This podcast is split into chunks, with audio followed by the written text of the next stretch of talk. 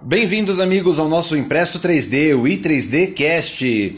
No episódio de hoje, um episódio requentado, porque nós vamos utilizar a live de lançamento da revista número 9, que aconteceu lá no Instagram. É uma, uma edição de um programa que já fizemos. Mas eu acho que ao mesmo tempo é um dos episódios mais importantes do ano, porque nesse episódio nós vamos falar sobre o mercado de impressão 3D, sobre as necessidades de regulamentação no uso de materiais, sobre a impressão 3D na educação, com um grande elenco. Participaram desse episódio o Paulo Sampaio, que foi o palestrante de criatividade na Mega Live, participou o Kleber Rampazzo, um dos organizadores da Mega Live e proprietário da 3DX Filamentos o Marcos da Cubo 3D Tech, um dos primeiros patrocinadores da revista Impresso 3D, uma das primeiras pessoas a apoiar esse projeto. Inclusive ele, por meio dele, por intermédio da intervenção dele, também veio a Janaína da Smooth 3D. Então, uma pessoa muito importante e que eu descobri também muito apaixonado pela comunidade. A Ingrid, que é a nossa embaixadora de impressão 3D na educação, fazendo um trabalho impressionante, incrível Inclusive, ela saiu de uma palestra para falar com a gente, estava na. Eu não vou falar na rua, porque parece que ela estava a céu aberto, mas ela estava em deslocamento, então ela. O áudio dela ficou um pouco mais baixo, por isso peço desculpas, mas com fone de ouvido o podcast vai dar para encarar bem. E o Hugo, o Hugo, que é o Janequine da impressão 3D, mas muito mais do que um rosto bonito no nosso mercado, ele também é um cara que tem ele não se detém a responder perguntas, a compartilhar conhecimento, a, a incentivar esse, esse senso de comunidade. Eu acho que ele tem feito um papel muito importante nesse trabalho do que é o nosso mercado de impressão 3D, a educação das pessoas que estão entrando nele. É uma pessoa que é um grande é, question and, como é que era? Questions and Answers, um Q&A do mercado de impressão 3D. Todo dia abre caixinha de pergunta, todo dia tem muita pergunta lá no canal dele. E por algum motivo ele não gosta de uva passa no arroz. Gente, vamos pro episódio sem mais delongas. Se vocês quiserem participar, comentar, manda mensagem. Meu telefone continua sendo 11 966361591. O nosso e-mail continua sendo contato@impresso3d.com.br. E eu também quero agradecer aqui ao Ayrton, que tem sempre trabalhado e apoiado o trabalho do podcast, da revista, do perfil da, da revista lá no Instagram, que é o Impresso 3D. Então, fiquem antenados, obrigado por estar com a gente e vamos para esse episódio.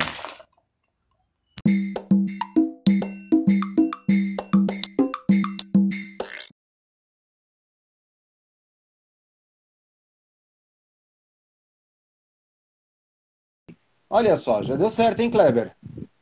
Opa, estamos aqui já. Maravilha, muito bom, muito bem-vindo. E olha, primeirão a chegar, hein? Eu ainda estou logando na outra câmera do setup aqui, peraí. Ah, eu preciso lembrar minha senha. Que dificuldade que é lembrar senhas. Como foi a sua estreia? Como, da onde você tirou a inspiração para mandar aquele artigo maravilhoso que você mandou, cara. Qual foi a sua motivação? Foi a live? Foi a correria? Eu acho que foi a correria, viu? Na verdade, aquele é um texto que mexe muito comigo, né? Há muito tempo já, né? Fala sobre essa questão da crise que nós, uhum. que nós vivemos. E o texto fala, conta um pouquinho da história lá do, do cachorro quente, né? E, hum. e aquilo que você escuta, aquilo que você escuta, aquilo que você dá atenção, é aquilo que vai acontecer com você, né? Então, se você der atenção à crise, você vai ser pego por ela, né? Foi o que aconteceu ali com, com o pai, né? Quando ele ouviu o filho. E eu acho que nós estamos passando por um momento que nós precisamos refletir um pouquinho sobre essa sobre esse, esse episódio, né, que aconteceu com essa pessoa. Então, é. eu, eu, quis compartilhar um pouquinho com o pessoal da, da, impressão 3D, porque é um momento que nós precisamos avançar. Né? Nós precisamos começar a, a crescer novamente. E então a gente não pode dar bola para a crise. Nós temos que fazer o quê? Nós temos que nos atentarmos às oportunidades desse momento, né? Sim, sim. E, e, quando a gente fala crise, deixa eu até contextualizar para o pessoal que está assistindo agora, que vai pegar a gravação depois. O, a área de impressão 3D está passando por uma transformação muito drástica. Nós tivemos a, a invasão das impressoras chinesas, que vieram com preço e qualidade muito convidativos, né? não só a Creality, a BQ, uma série de impressoras. O Brasil é palco para a chegada das impressoras industriais chinesas, né? Não é, a China não faz só impressora desktop, a Kings 3D, uma impressora SLA que está aí por um ótimo conjunto de preço, software, hardware e outras marcas devem querer bater na nossa porta. Até tem, um, tem uma coisinha de bastidores aí que o pessoal fala que a aposta é internacional da impressora 3D industrial estava no Oriente Médio, África, por causa da legislação da chamada Euro 5. Então, a modernização dos motores, a regulamentação de poluentes. E lá é um polo que está em transformação, desde a da Primavera Árabe, a toda, toda a liderança tecnológica promovida por Israel. Só que essa corrida se perdeu no éter, porque agora com, a, com motores elétricos, com a corrida do carro elétrico, toda essa mudança de motorização acabou perdendo muito do sentido. E aí um mercado que é potencial é o brasileiro. Então a perspectiva de mercado é que o Brasil receba muita atenção no ano de 2022 preparando o terreno para 2023. Só que não é só aí que nós temos todo esse, esse contexto, né? Nós temos o contexto que o Brasil está com 18 milhões de desempregados, nós temos o contexto do, do Brasil com dólar alto, com a moeda desvalorizada, a indústria né, é, repensando se fica no Brasil ou se sai, com a saída da Ford, o fechamento da Mercedes, a fusão da Fiat com a, com a PSA, criando a Stellantis. E nós temos, só para temperar essa salada toda, a gente ainda tem a chegada de mais fabricantes de filamento, também da, os nossos vizinhos, né, argentinos, chilenos, uruguaios, batendo a nossa porta, também por conta do mercado potencial que o Brasil representa. Então, quando a gente fala em crise, não é peixe pequeno falar que a gente está vivendo uma transformação. A gente está no auge, não, não é no olho do furacão que lá estaria tranquilo, pelo menos. A gente está na borda ainda, o vento está começando a chegar. Só que as palavras do Kleber também me emocionaram, porque ele, me, ele mandou o artigo dele para ser uma coluna. E eu fiquei tão tocado com o texto que eu falei: não, isso aqui é o que todo mundo que está empreendendo tem que ler, que vai ser nosso editorial. Então eu queria fazer aqui publicamente o reconhecimento que aquele seu texto, Kleber, chegou numa hora perfeita, numa hora que a gente mais precisava ler palavras de alento, né? Você não deve deixar de olhar para o mercado, mas tem que acreditar no que está fazendo. Eu acho que isso vale para todo mundo. Então, é, o, a, o nosso trabalho junto à Mega Live, à Expo 3D, nos dá um pouquinho de sensibilidade com relação a isso, né? Nós não estamos olhando só para dentro, vamos dizer, da nossa lojinha, né? Como, uhum. como o Mas nós estamos olhando para o mercado todo, né? E a gente percebe isso a gente percebe que as pessoas estão precisando ouvir algo positivo. Né? Porque não é porque está chegando grandes players do mercado que não haverá espaço. Sempre haverá espaço para quem trabalha bem. Sempre haverá espaço para quem dá uma resposta correta às demandas. Então, assim, se o Brasil se posicionar de uma forma adequada, dando respostas corretas com relação à manufatura aditiva, certamente nós seremos um celeiro para o mundo dessa, de, de, manufatura aditiva, né? dessa tecnologia. Nós teremos uma referência. Mas nós precisamos dar a resposta correta. E para dar a resposta correta, entender o cenário corretamente. É, e para quem leu o editorial do Kleber, eu acho importante mostrar. É, ele fala que o cara era excelente fazendo cachorro quente. E ele foi, conforme ele foi ter, ficando temeroso com as notícias que ouvia do filho, que ele pagou os estudos, ele começou a economizar como proativa, de uma forma proativa. Trocou os ingredientes, fez menos propaganda, foi ficando. E aí o que ele era bom de fazer, ele deixou de fazer bem feito, que era um bom atendimento, um bom produto nós não devemos deixar que a, a, principal faceta do brasileiro, o mundo inteiro reconhece isso, que é a hospitalidade, a cordialidade, a forma com que a gente atende nosso cliente dentro do mercado interno também. Né? Quem aqui nunca saiu de uma loja porque o vendedor demorou para vir te atender, ou pareceu ríspido? O brasileiro gosta de ser bem recebido, como todo povo, mas aqui mais. A questão do carinho, do recebimento é muito importante. A gente não deve se privar de fazer isso, de fazer o que fazemos bem feito, por medo do que vem de fora. Eu achei essas palavras assim maravilhosas. E ó, já, já chegou mais um dos colunistas aqui. É. Vamos ver quem mais chegou aí. Olha, vai, vai aparecer aqui, hein? Olha ele aí! Olá, mestre Rubem. Olá, mestre Emanuel Campos. Olá, ó. Seja muito bem-vindo. Obrigado. Nossa, estou na correria hoje, meu amigo. Eu fui inventar a moda, né? É. Fala a moda para o pessoal que está nos assistindo aqui, qual é? Pois é, é, a Makermind vai virar escola. E aí eu estou fazendo uma, minha, meu para casa, meu, meu design thinking, fazendo meu para casa de empatia e escutando meus, meus futuros clientes, quem sabe? Exato. Escutando o lado de lá, né? Porque é exatamente isso que vocês estavam falando aí, a coisa do atendimento, a coisa do, do pensar no outro, né, cara? Porque parece que todo mundo só quer saber do din-din, né? Só quer saber da parte uhum. boa. E gerar valor para o outro, nada. Né? Eu Sim. sou consumidor de vários cursos, eu sou um cara que estou o tempo inteiro estudando, o tempo inteiro é, tentando agregar conhecimento, seja por hobby, seja por prazer ou até mesmo profissionalmente. E às vezes eu me frustro muito, sabe? De, de você ter uma expectativa, gerar uma expectativa daquilo que você quer ali, que você está ávido em, em, em, aprender, e o cara, putz, ele não passa nada do que você imaginava, né? É, não que seja assim no mercado de impressão 3D, eu acho que tem bons cursos, tem, tem um pessoal muito legal, aprendi com muita gente, inclusive dentro do, do da máxima da, né, da, do mundo maker, que é de graça, né, que é conhecimento compartilhado, mas eu ainda vejo que falta ainda é, é, fazer esse pessoal pular de cabeça. Está todo mundo molhando o pé, mas todo mundo com medo de molhar a bunda. Né? É. mas... A metáfora é boa, mas a gente entende um pouco das razões, né? O Brasil vinha passando a descoberta da impressão 3D lá em 2019, 42 mil máquinas nacionalizadas. Quando a gente olha 2020 com a pandemia, 12 mil. É, o, o, brasileiro voltou para números antes de 2016 de impressoras 3D. A gente caiu muito. E isso tudo é fruto da insegurança. O mercado estava descobrindo a impressão 3D. E aqui eu faço, eu saliento alguns pontos que são importantes. A impressora 3D é mais barata que smartphone e que tablet. Ela dá um potencial de você é, capitalizar o seu investimento. Ele não pode, ele não necessariamente a, é, a compra é para quem quer investir, quer empreender. Né? Você pode comprar para ter na sua própria empresa, para fazer brinquedos em casa, para fazer o que quiser. Mas Exatamente. ela te dá esse potencial que um telefone, um tablet te limita. Vai, se você quiser virar youtuber, vamos dizer que hoje não é mais um oceano azul o YouTube. Não. O que não falta no youtuber é youtuber novo. É. Então, aliás, é um é, produto. É...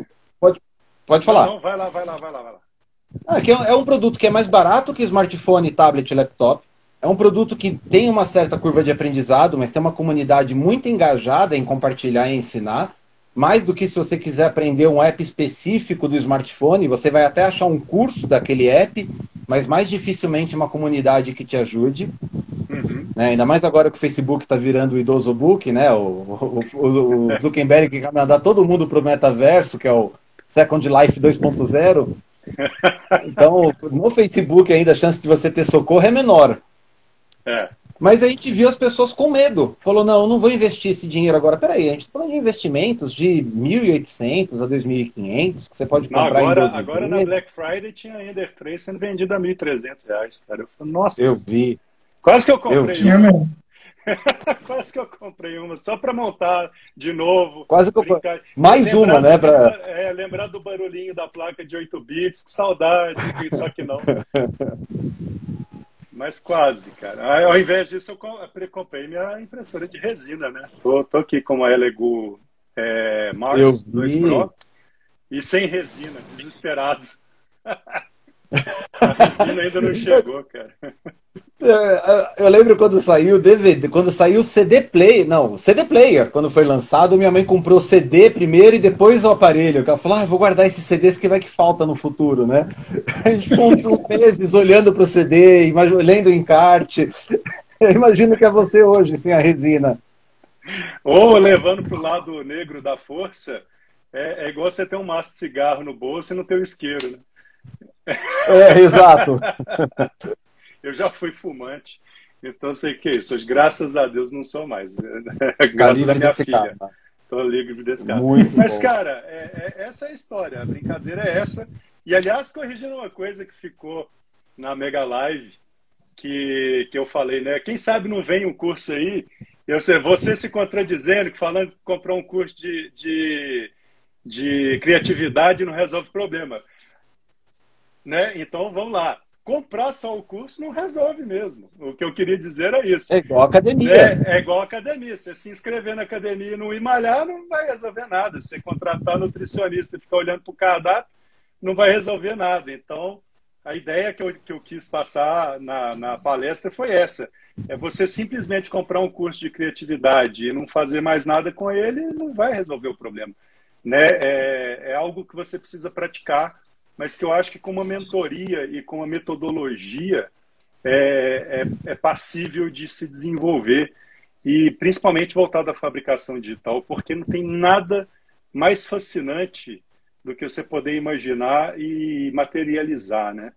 É, eu fico morrendo de dó do pessoal do, do graphic, do motion graphic, porque eu bebo muito da fonte deles. Pessoal que faz renders maravilhosos, faz maquetes 3Ds maravilhosos, mas fica só no digital, só no NFT. Não tem ninguém imprimindo isso, né? E eu acho que são exercícios que desenvolvem tanto a, a, o lado criativo, desenvolve o poder de, de solução de problemas. E, e eu acho que o movimento maker ele tem um lado, talvez lado B. Eu vou chamar de lado B. Você pode me corrigir, porque você tem muito hum. mais tempo do que eu que parece que o pessoal não abraça de vez, cara, que é o design thinking. É porque é novo, thinking. né? Pois é, mas não, não tem nada novo, cara. A impressora 3D foi inventada na década de 80, o design thinking do Tim é, Brown é uma coisa que vem da, sei lá, da década de 90. É, é, é novo. É, o conceito é, para nós brasileiros. É, talvez seja um conceito novo, mas já é estudado há muito tempo. E, cara, e entrou, cê, é, é, então assim, você misturar design thinking e, e, e, cultura maker e bater isso tudo no liquidificador, vira uma bomba atômica, cara. É Entendeu? É verdade. O... E é isso que eu quero.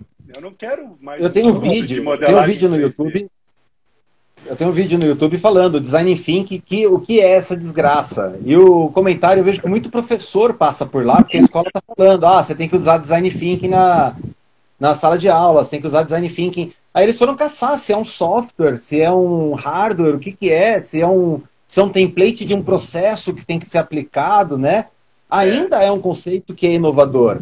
A, a gente tem, quando a gente fala de nativos digitais, que as crianças nasceram na era do computador e a gente teve que aprender ferramenta após ferramenta, a, a mesma coisa para o design thinking. É um conceito que ele foi criado e lá fora já tem professores que nasceram durante o design thinking, mas a chegada no Brasil é novidade. Até design thinking é resolver problemas, é achar métodos de resolução de problemas, então, na sala de aula é como fazer um conteúdo ter aderência para os seus alunos, como fazer esse conteúdo ser estudado, explorado pelos seus alunos por vontade deles. Na, na nossa vida cotidiana é como resolver um problema, mas mantendo certas características que a gente precisa. Então, é, é interessante. Só, só fixei um comentário aqui que eu não queria deixar passar mais. Ó. O Diogo Fragoso perguntou se alguém sabe sobre impressão 3D de ultrassom 3D, 4D, 5D de bebê. Alguém quer tomar, quer responder para ele? Poxa, o Bruno Braga tinha que estar tá aí. Ele tem uma parceria é com, com uma clínica e ele, ele imprimiu o, o 3D do, do filhinho dele que está vindo aí, né, o Zion. É, uhum. Ele podia dar mais detalhes, olha que legal. Será que o Brunão está aí hoje? É, essa é uma aplicação que já está relativamente comum, né? Porque é. o, o que é gerado é passível de, de impressão. Facilmente é. você transporta. Eu já tenho alguns birôs de impressão fazendo, fazendo esse tipo de, de impressão. Mas eu, eu, queria comentar uma imagem que ficou do Paulo, né, porque eu sempre falo muito. O, o Emanuel sabe que eu tenho falado muito para que as pessoas têm que abrir um pouco a mente. Né? E o Paulo trouxe na Mega Live uma, uma imagem muito bacana, que é a cabeça aberta, assim, né?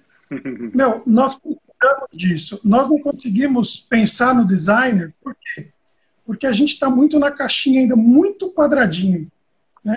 Eu, vou, eu, vou, eu mandei um texto hoje para outra revista, para o Emanuel, e eu vou falar um pouquinho sobre isso. Né? A pessoa está muito mais preocupada com a ferramenta, com a impressora, propriamente em tudo que ela pode fazer.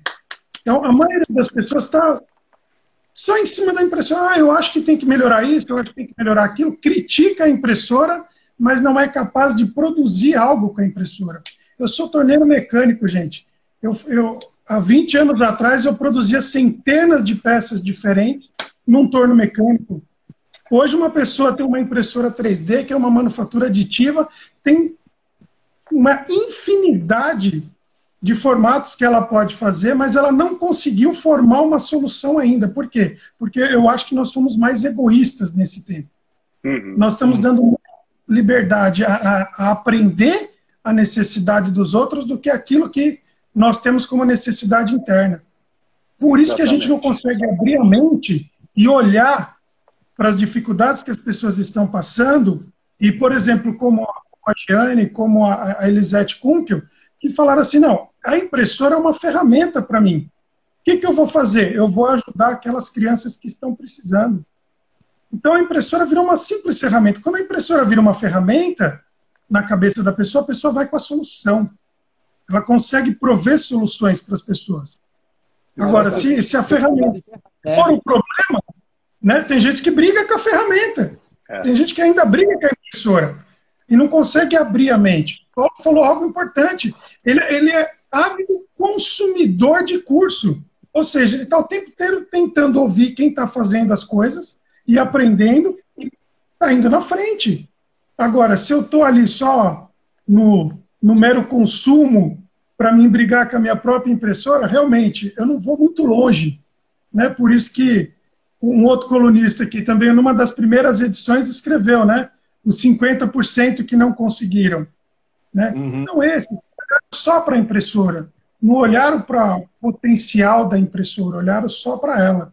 E é, as dificuldades cara, é... que ela apresentava. O que eu costumo dizer é a ferramenta, e não digo só a máquina, mas o software também, né? a modelagem 3D, seja ela técnica ou orgânica, a impressora, a máquina de corte a laser, a router CNC, ela é só 20% do processo.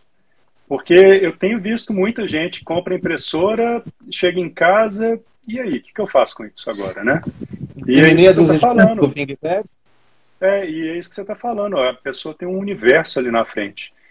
E é isso que eu quero fazer, cara. Eu quero. Não é um curso de modelagem, não é um curso de 3D, não é um curso de design thinking.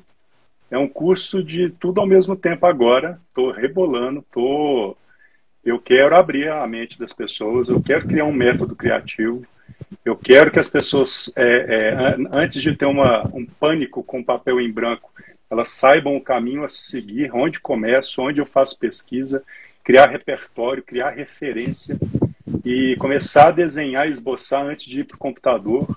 Ir para o computador, ter, vai ter é, é, modelagem? Tem que ter, mas é só uma ferramenta, é só um braço. A pessoa tem que ser um canivete suíço. Né? Ela tem que ter uhum. todas as ferramentas e saber como usar. A, a, um canivete suíço na mão de uma criança não acontece nada, mas põe na mão do MacGyver. Na mão de uma criança é um perigo. É um perigo, mas na mão do MacGyver, cara. Então, assim, é, é o que eu estou pensando é algo bem disruptivo. É, não é um curso simples de Udemy, sem, sem nada contra, já, já, já consumi coisa da Udemy, mas é, não é um curso raso, é um curso para mergulhar na piscina de água fria. É para fazer pensar, é para é, é exercitar por, por o resto da vida. É um curso vivo, é um curso onde vão ser acrescentados módulos e, e, pessoas ao longo do tempo. É, é um curso para transformar a pessoa em maker de verdade, poder frequentar a Fab Lab, Makerspace, e saber de várias tecnologias. Não precisa ter as máquinas todas. Olha o tanto de lugar bacana que a gente tem, né? E eu vejo aí muita gente ensinando é, modelagem 3D, mas é, é, esquece do tanto que os programas são poderosos, né? Vamos, vamos falar de Fresa CNC, vamos falar de, de SVG, de DXF, de corte a laser, de material, de vão abrir a mente das pessoas, vão, sei lá. Eu estou inquieto. Mas sabe o que acontece? Eu, eu, eu, queria colocar três, três condições. A, a primeira, no meu tempo de faculdade, você tinha as pessoas que compravam 120 horas de curso CAD. Ah, vou fazer fundamentos, vou fazer superfície, vou fazer superfície avançada. Aí tá, ele conhecia as ferramentas e dizia: Poxa, eu fiz o curso e não me serviu de nada. Vinha reclamar. Ah, por quê? É porque eu não consigo trabalhar, não consigo pensar em nada, não consigo. Falei, então o problema nunca foi a ferramenta. Né? Você tinha essa avidez de conhecer a ferramenta, mas você tem que ter um projeto para usá-las, aplicá-las, memorizar quando usar cada uma. Então eu vi muito isso. Ah, o segundo ponto na, na, impressão 3D que eu acho que retém as pessoas é o medo de errar. Né? Isso uhum. eu já apontei uhum. ali atrás. Mas tem o segundo, eu acho que esse medo de errar ele tem duas faces, que aí são os dois pontos. Tem o, eu não estou fazendo algo bem o bastante, o cara imprime, a peça não fica bonita segundo o seu julgamento, ele acha que devia ter feito melhor porque fez certa faculdade ou porque já usou certa impressora no passado, as pessoas vão julgá-lo pela peça que ele fez e ele desiste. Ele vai escondendo as peças, a peça não sai como ele queria e vai guardando as peças e desiste. E o cara que simplesmente não quer errar mesmo, ele acha que vai ser julgado se aparecer com algo muito maluco, uma solução muito diferente ou muito quebra-galho. E a gente vive isso que volta para o texto do Kleber, né? Que é não ouça tanto o mercado, ouça seu instinto, faça o que você quer fazer. Não se preocupa uhum. com as notícias de tempestade no horizonte. Tem tempestade todo dia. Mas faça. É. Não, eu vejo e assim. É... Ah, pode falar, hum. conclui. Hum. Não, não, é isso. Eu só ia concluir, pode falar. Então conclui, vai. eu quero saber. É, eu acho que essas três facetas é o que mais atrasam o, o, nosso público em geral. Eu comparo muito o Brasil com a América Latina, né? A Argentina tem 40 milhões de habitantes importa 40 mil impressoras por ano, tem um consumo, segundo um fabricante local, me mandou por e-mail, compartilhei em sigilo o nome desse fabricante com o Kleber, mas ele é testemunha dos números que o cara me mandou. O cara faz 60 toneladas por mês de plástico. O Brasil consome 15. Nossa Como é que um país de 40 milhões de habitantes faz 60 toneladas de material e o Brasil, com 230 milhões de habitantes, consome 15? Eu morei lá dois anos e meio. E eu não conheço um argentino que não tenha um segundo, terceiro ou quarto emprego. O cara trabalha na, numa repartição pública, mas ele e três amigos são sócios de uma cervejaria. Ah, mas como é que ele consegue cuidar da cervejaria se ele trabalha das 8 às 5 lá na repartição? Ah, eles automatizaram a cervejaria. Então, às 8 da manhã, as bombas ligam, começa a drenar a água do solo, acende as caldeiras, começa a ferver a água, a máquina começa a fazer evaporação e o cara está lá monitorando no celular o que está acontecendo. Ah, o argentino é rico? Não, ele foi fazendo um pedaço de cada vez, com os sócios. É, e essa cervejaria chama Bierre Skill, fica na 64, eu acho, lá perto da minha casa na Argentina. E era uma delícia. Uh, eu estava nessa repartição pública conversando com um cara, fazendo documentos da AFIP. Aí meus filhos mexendo na minha mala, caiu um monte de pecinha feita em 3D, que eram brinquedos que eu levo, justamente para entreter eles na fila. O atendente fala: você, você brinca com impressão 3D? Ah, eu trabalhei com isso, falei para ele. Ah, eu tenho um, um, grupo de amigos aqui, a gente está fazendo uma liga de usuários da Costa. Pô, tá bom, legal, né? Vou conhecer esses robistas. Um estava do lado de um hospital fazendo prótese e órtese. Um estava junto com a faculdade fazendo drones, robôs, a área de robótica. Esses caras estão o tempo todo buscando a próxima veia do dinheiro. Pode não ser a impressão 3D, mas ele vai ter experimentado. E ele Exatamente. vai somar esses pontos num negócio futuro. A é. gente não, a gente tem muito essa cultura que trabalha das 8 às 5 e depois eu quero relaxar. E aí eu estou fazendo autocrítica também, né? É, não estou falando dos brasileiros, nós brasileiros. É. E precisa ter uma motivação externa, um amigo que te puxa, uma comunidade que te envolve. E aí a gente não pode ter comunidades que, se, que sejam divididas, não pode ter gente apontando o dedo, olha lá o trabalho do cara, que feio que ficou, e ele se diz especialista. Não. A gente tem que ter uma comunidade que acolha os iniciantes, que é, incentive os demais. Eu acho que esse é um trabalho que a revista, a Mega Live, tem feito. E eu acho que esse trabalho, Paulo, tem muito mérito seu também, de ter trazido um fôlego novo, um olhar novo para a impressão 3D. Poxa, eu acho muito obrigado, legal como você é buscou a criatividade. Não, foi bem diferenciado. É natural. O, o trabalho que você criou. É assim, é, é, foi meio natural, foi meio que uma mente inquieta num trabalho maçante. Que todo mundo acha aviação muito bonito, mas a última coisa que você pode fazer dentro do avião é inventar alguma coisa. Você vive é falando que está treinando inteligência artificial para te substituir, né? Exatamente, mas ela vai substituir. Aliás, eu como piloto eu te falo, eu, prefiro, eu confio mais na inteligência artificial do que em mim. A uhum. inteligência artificial bem desenvolvida, com bons algoritmos, etc. Né, eu estou no meio do Atlântico, bimotor, é, tenho duas horas de, de combustível para alternar em caso de despressurização ou, ou uma pane de monomotor. É, descer para o nível é, seguro de despressurização e o, o, avião funcionando monomotor ele consome mais combustível e eu tenho que levar em consideração meus alternados, distância, meteorologia e, enfim, um monte de decisões que eu tenho que tomar com um monte de buzina na minha cabeça, um monte de checklist, um monte de alerta. Quem que, quem que toma a decisão mais rápido? Eu e mais assertiva? Eu ou inteligência artificial? Porque é só cruzamento de dados. Não tem é. uma. E ela ainda toma decisão sem o lado emotivo, né? É... Assim, vai levar tempo para as pessoas concordarem com isso?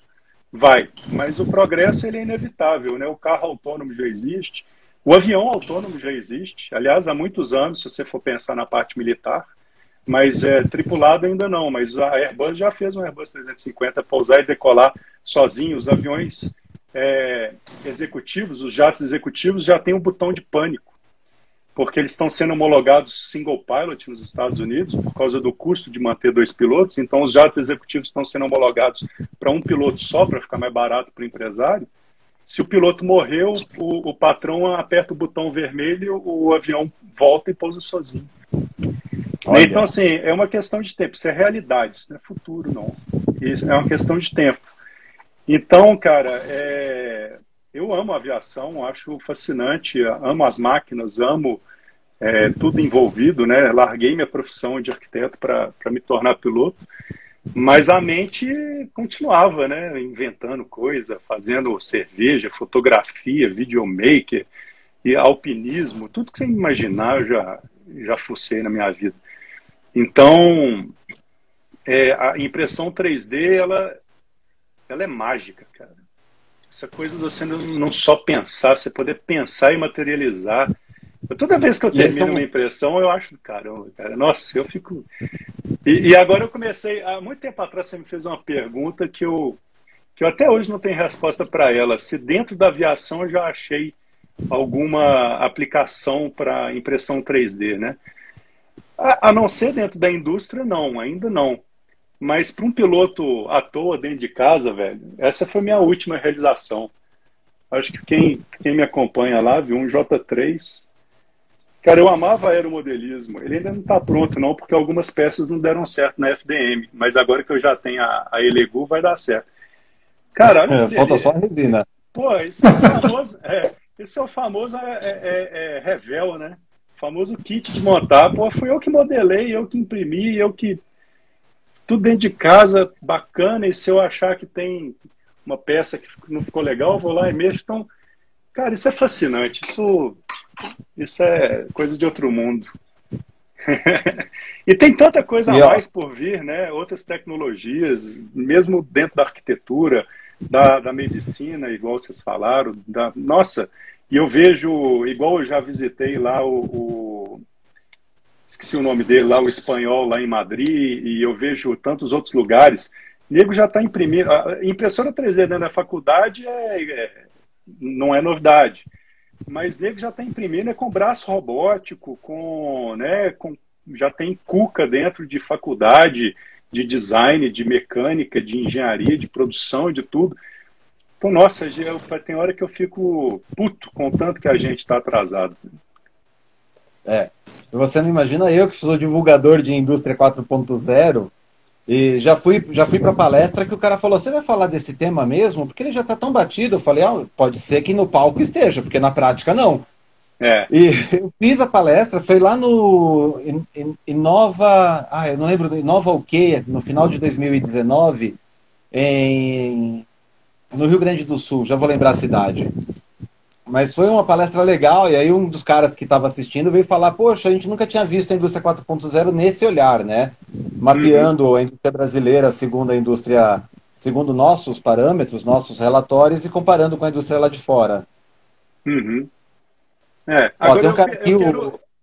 É o Ruby, o Ruby 3D Printing fala que a impressão já é usada na aviação, sim. Ele já fez peça que é usada na manutenção de avião. É, não, pois é, o que eu, o que eu falei, né? Na, na indústria, sim, a aviação usa prototipagem, automobil, a, a, a, indústria automotiva, a indústria, como forma geral, absorve a automação, a prototipagem há, há algum tempo, né? Porque errar rápido e barato é o segredo da, da indústria. Uhum. Mas eu quero pedir, eu quero fazer um apelo para você e para o Rubem e, e para o Kleber, que não está aqui, não sei se está nos assistindo. Não, ao contrário, o Kleber está aqui, o Rubens não está. É, o Kleber está aqui e o Rubens não, desculpa, é, Kleber. Eu quero, eu quero fazer um apelo para vocês, cara. É, porque o Rubens é dono da, do Fab Lab, né? É, Isso. o 3D, 3D Toy. O 3D Toy. Eu não sei como é que funciona o Fab Lab dele, e, e, é o primeiro Fab Lab que eu vejo que não é diretamente assim uma instituição educacional como o SESI e federais e, e, enfim, e cursos técnicos e tudo mais. E aqui em Belo Horizonte os Fab Labs são todos ligados a entidades educacionais. Você sabe que aqui em São Paulo é uma, uma autarquia dentro da Secretaria de Ciência e Tecnologia, né? Ele também são 14 Fab Labs da Prefeitura de São Paulo, uhum. e são uma autarquia, dependência do governo. Pois é, e muito investimento do governo, etc. Mas, cara, eu não. É, olha, para você ver, a, a, de todas as pessoas, já foram quase 40 pessoas que se cadastraram para conversar comigo a respeito do meu projeto lá no Instagram. E eu tenho a tabela lá da, da resposta do, do Google, né? 20% delas sabem o que é um Makerspace e o que é um Fab Lab, ou já frequentaram um. É, são poucas pessoas, mas não é a quantidade que eu acho que tem a ver. Eu acho que é, é o número seco mesmo, 20%. Cara, Ninguém precisa comprar a primeira máquina para aprender a imprimir, ninguém precisa aprender, é, comprar a primeira máquina para fazer o primeiro corte a laser, ninguém precisa comprar a primeira máquina para experimentar esse universo e, e, trabalhar com ele.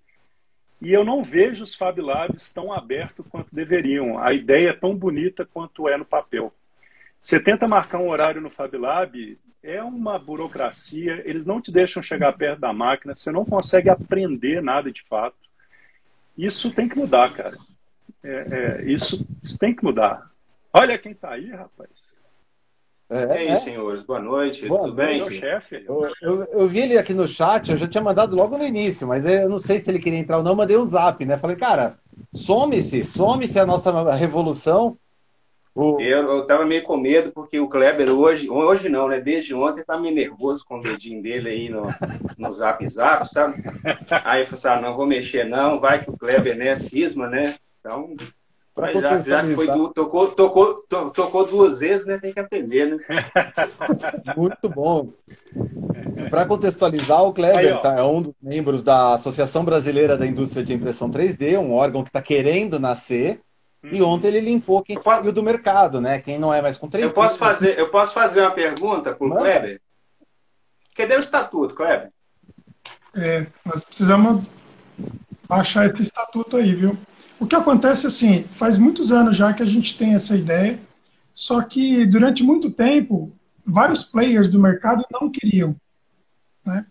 Então assim, não adianta a gente tentar lutar contra nós temos um universo pequeno de empresas dentro da impressão 3D.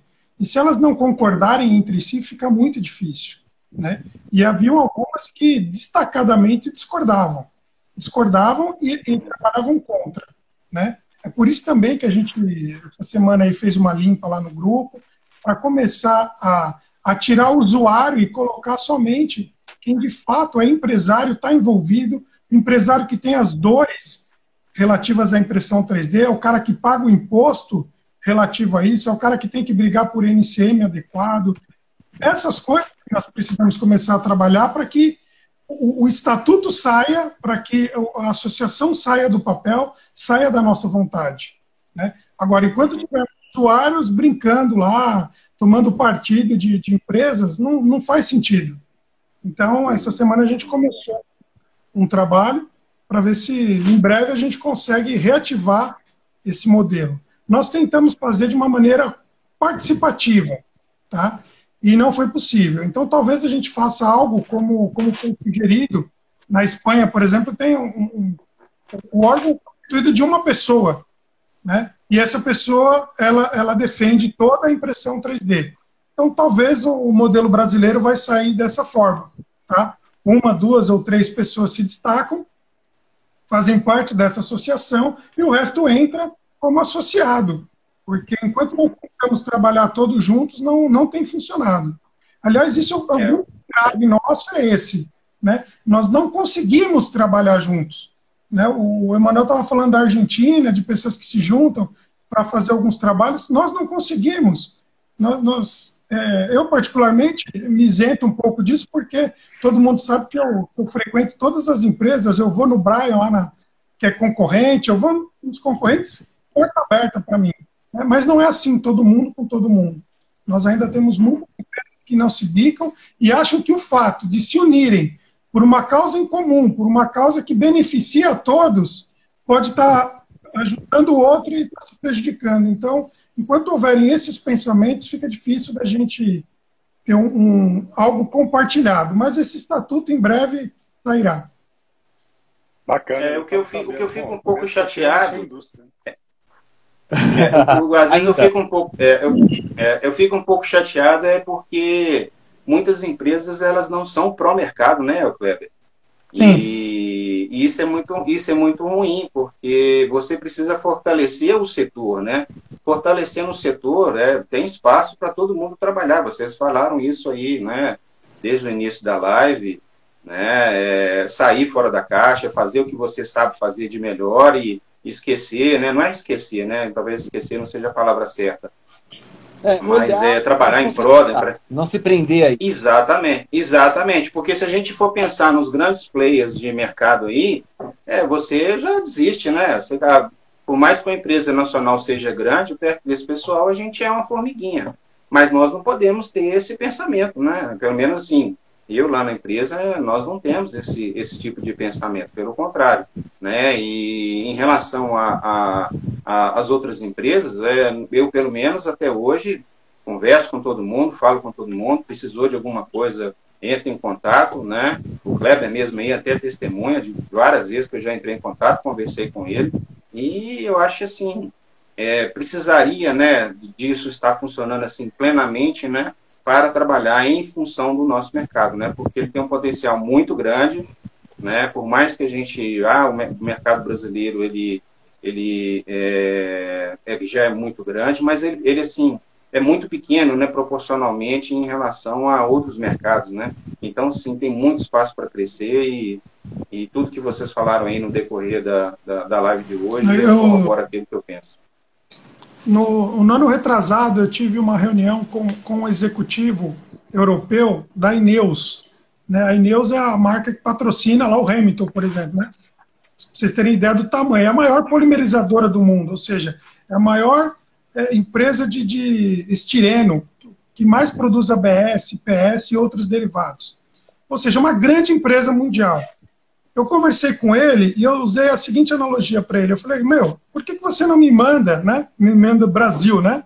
Por que, que você não manda ASA, não manda a BSPC, não manda esses outros materiais? Ele falou, porque a indústria, indústria automotiva principalmente, ela não consome esses itens, né? Aí eu falei, mas olha, nós estamos aqui tentando fazer a impressão 3D nascer. Nós estamos bebezinho ainda. Agora, se não tiver uma alimentação agora no começo, provavelmente a gente vai morrer antes de, de realizar. Aí ele falou: não, então eu vou pensar melhor quando precisar mandar material para o Brasil. Porque eu sei que vocês estão querendo usar as coisas, precisa.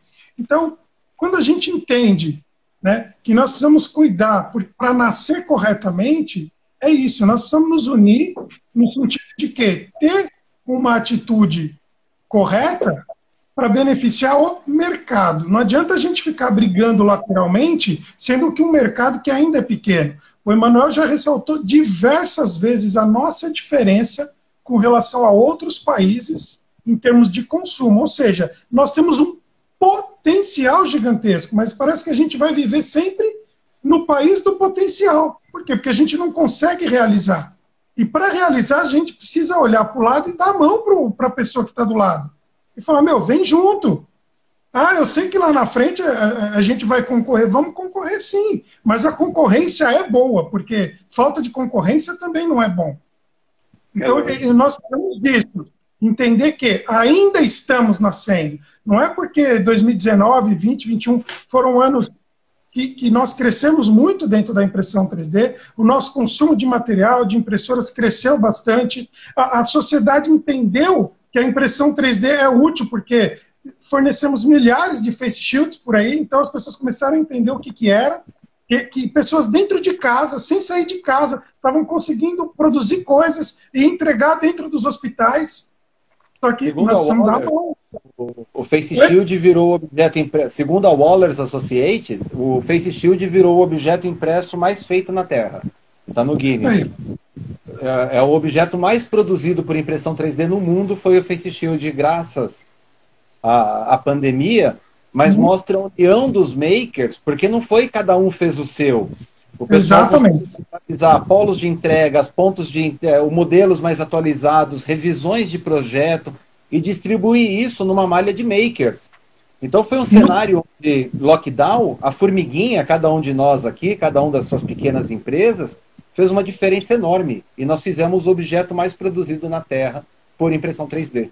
E como associação ali que está tentando nascer, e como Expo, eu lembro que logo no começo desse processo, nós sugerimos a várias pessoas ali para a gente tentar encontrar o quê? Um mecanismo que pudesse ajudar os makers a poderem ajudar os hospitais. Então, a Kunkel acabou saindo na frente disso, né? ela conseguiu organizar e entregar milhares de face shields. Por quê? Porque várias pessoas se cadastravam com necessidade e várias com oferta.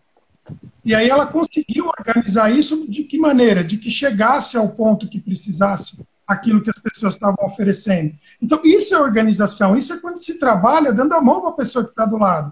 Meu, são, são concorrentes, são. Muitas empresas cederam. No começo, muita gente cedeu os materiais, só que o material acabou imediatamente. Então, a partir dali também não deu mais para ceder porque a situação chegou a ser tão crítica que a gente precisou receber material para poder fazer isso.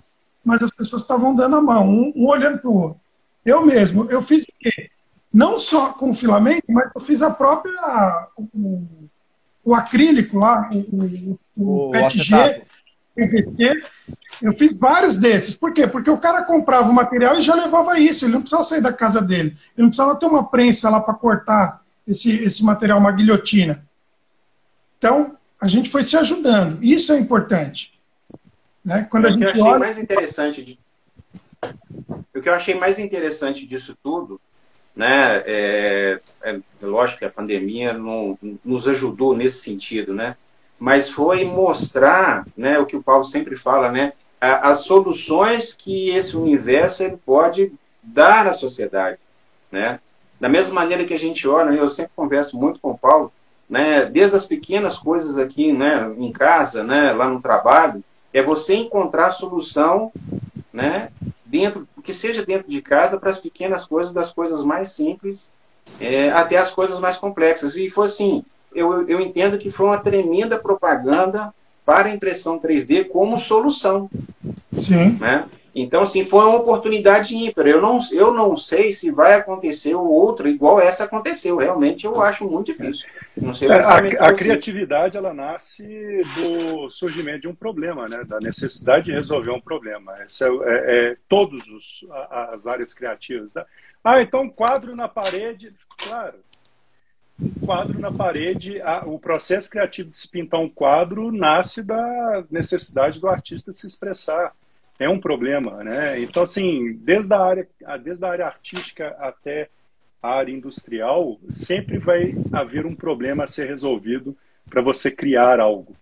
Né? Nada é criado do nada para o nada. É, sempre tem um objetivo ali.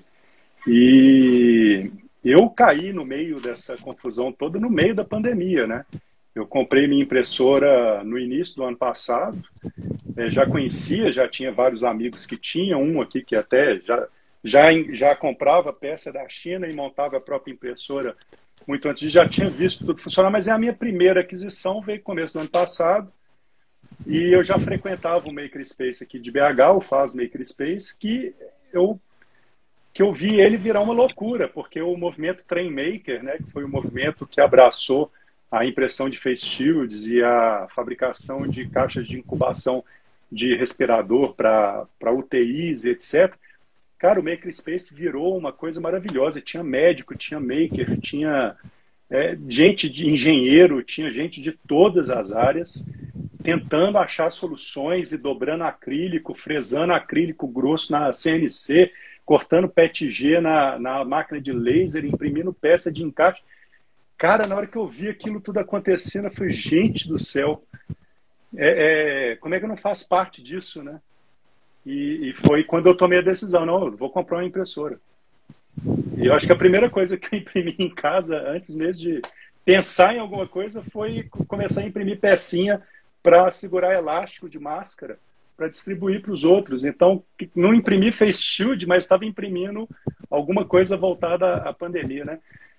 Ah, é, é, é, então... Isso é maravilhoso, cara. Isso é impressionante. Mas voltando até um pouco no que o Kleber falou do, do cara da, do filamento lá, né, da, dos polímeros não apostar no mercado, eu vejo, eu tenho essa vontade de entrar no, na parte educacional, de tentar transformar a cabeça das pessoas, criar essa transformação, vai ser um sonho.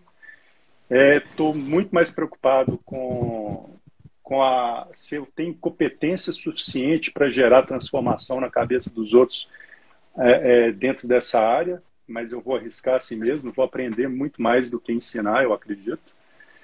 Mas é, o retorno financeiro que eu tiver nisso, cara, eu penso em investir de novo na própria, no próprio meio, sabe? Eu vou ter um braço robótico ainda imprimindo peças de, de arquitetura, mobiliário eu urbano, também. Mobiliário urbano, é, é fachada, é, é, cara, minha impressora de argila está saindo, eu vou imprimir cobogó, eu vou imprimir, porque é a minha área, é, é o mais fácil de eu pensar, mas mas, cara, eu vou desenvolver uma extrusora pastosa com pellet, com pellet de ABS, que seja, PETG, não sei. Vocês vão ter que me ajudar. Eu não sou, eu não sou o melhor modelador 3D, nem técnico, nem orgânico. Eu não sou o melhor impressor é, é, em FDM. Vou aprender resina só agora. Mas eu tenho certeza, cara, que com método e, e, e um guia prático a gente consegue juntar uma comunidade bacana de disruptura de pensamento criativo. De botar esse pessoal para pôr essas máquinas para fazer coisas bacanas. Nada e você sabe que é interessante? Você tocou no assunto agora do, do, do vou imprimir com PETG, com não sei o quê. a a gente está vivendo um momento que a indústria da impressão 3D fazia materiais que eram usados na indústria para poder trazer o usuário, o ABS, o PC ABS a gente está começando a ter materiais que nasceram na impressão 3D para alimentar a indústria. Outro dia eu estava falando com um cara na, numa indústria de construção civil e ele falou, cara, eu não acho informação desse tal do PETG. Falei, ah, porque o PET você deve conhecer, ele é usado para sopro, mas ele não é muito bom para extrusão. Então eles tiveram que criar uma mistura nova para extrusora, para impressora poder extrudar ele. Nossa, mas esse material é bom demais e ninguém está usando na indústria ainda? Foi bom ponto. A, a gente está começando a retroalimentar o que começou como mimetizando, copiando materiais que a indústria já usava. Para adaptar esses materiais para a impressora, nós criamos novas soluções que vão voltar para a indústria e vão abrir mais espaço para impressão 3D. Então, até vocês dois, o Kleber, que eu já sei que é uma enciclopédia da impressão 3D, a Cubo 3D Tech, que está aqui, se quiserem falar desse movimento de criação de materiais na impressão 3D, eu acho que é um negócio muito bacana do que está acontecendo hoje. É uma live, uma live que o Marcos está me devendo, que a gente ainda vai fazer, não é o momento certo ainda para mim, pelo menos, mas que é uma aula de filamento, cara. Eu já me perdi na quantidade de filamento que apareceu no mercado em, em seis meses para cá, de seis meses para cá, já me perdi, cara.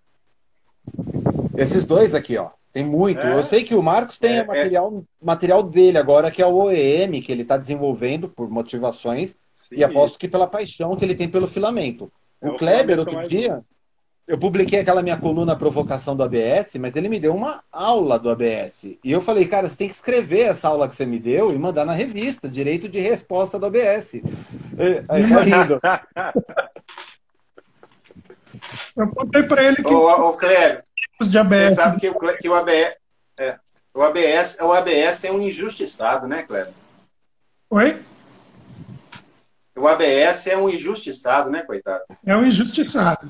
Né, e tem gente é falando ABS. mal dele. Isso aqui é ABS. Ah, mas Paulo, por que, que você fez na ABS? Não tinha filamento, não. Eu tô cheio de OEM com 3D ali, PLA bonito, colorido, etc. Mas por que, que você fez no ABS? Porque isso aqui é uma prototipagem, eu preciso dar acabamento, eu preciso lixar, eu preciso passar um primer. E vai lixar PETG e PLA para você ver. Você vai passar um dia inteiro lixando. No entanto, isso aqui eu, eu, eu, acerto as peças com muito mais facilidade. É uma delícia trabalhar com a ABS.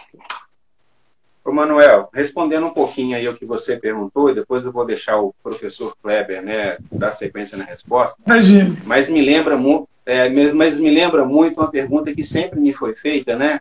Com, com a popularização da, da impressora de resina, né? Essa Black Friday aí teve impressora de resina aí mono saindo a, sei lá, R$ 1.600, né?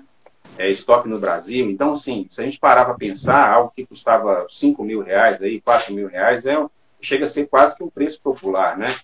E a pergunta era assim, ah, não, quando que você acha que o filamento FDM vai acabar e, e vai ser substituído pela resina? Vira e mexe eu escuto essa, essa, essa pergunta.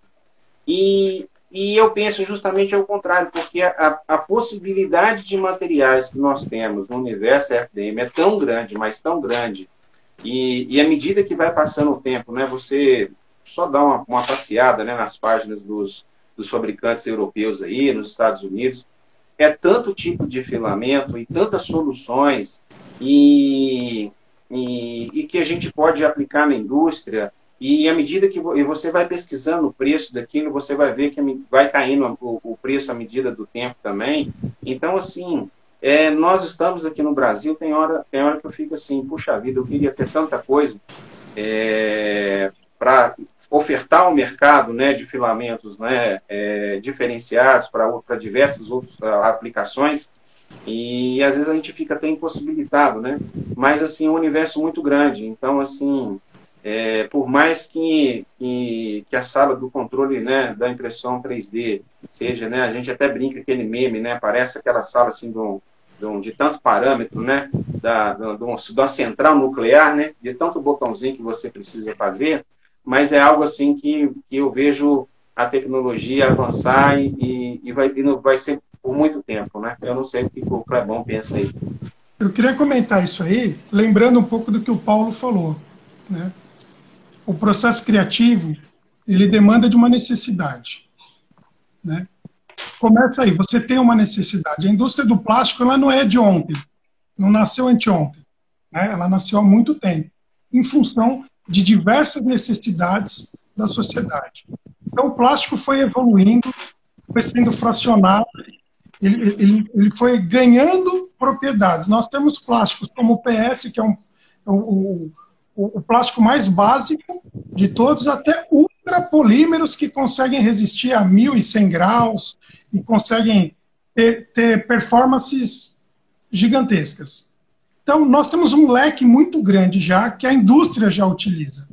O, o, o que, que nós precisamos fazer para dentro da impressão 3D? Nós precisamos, primeiro, de aplicações.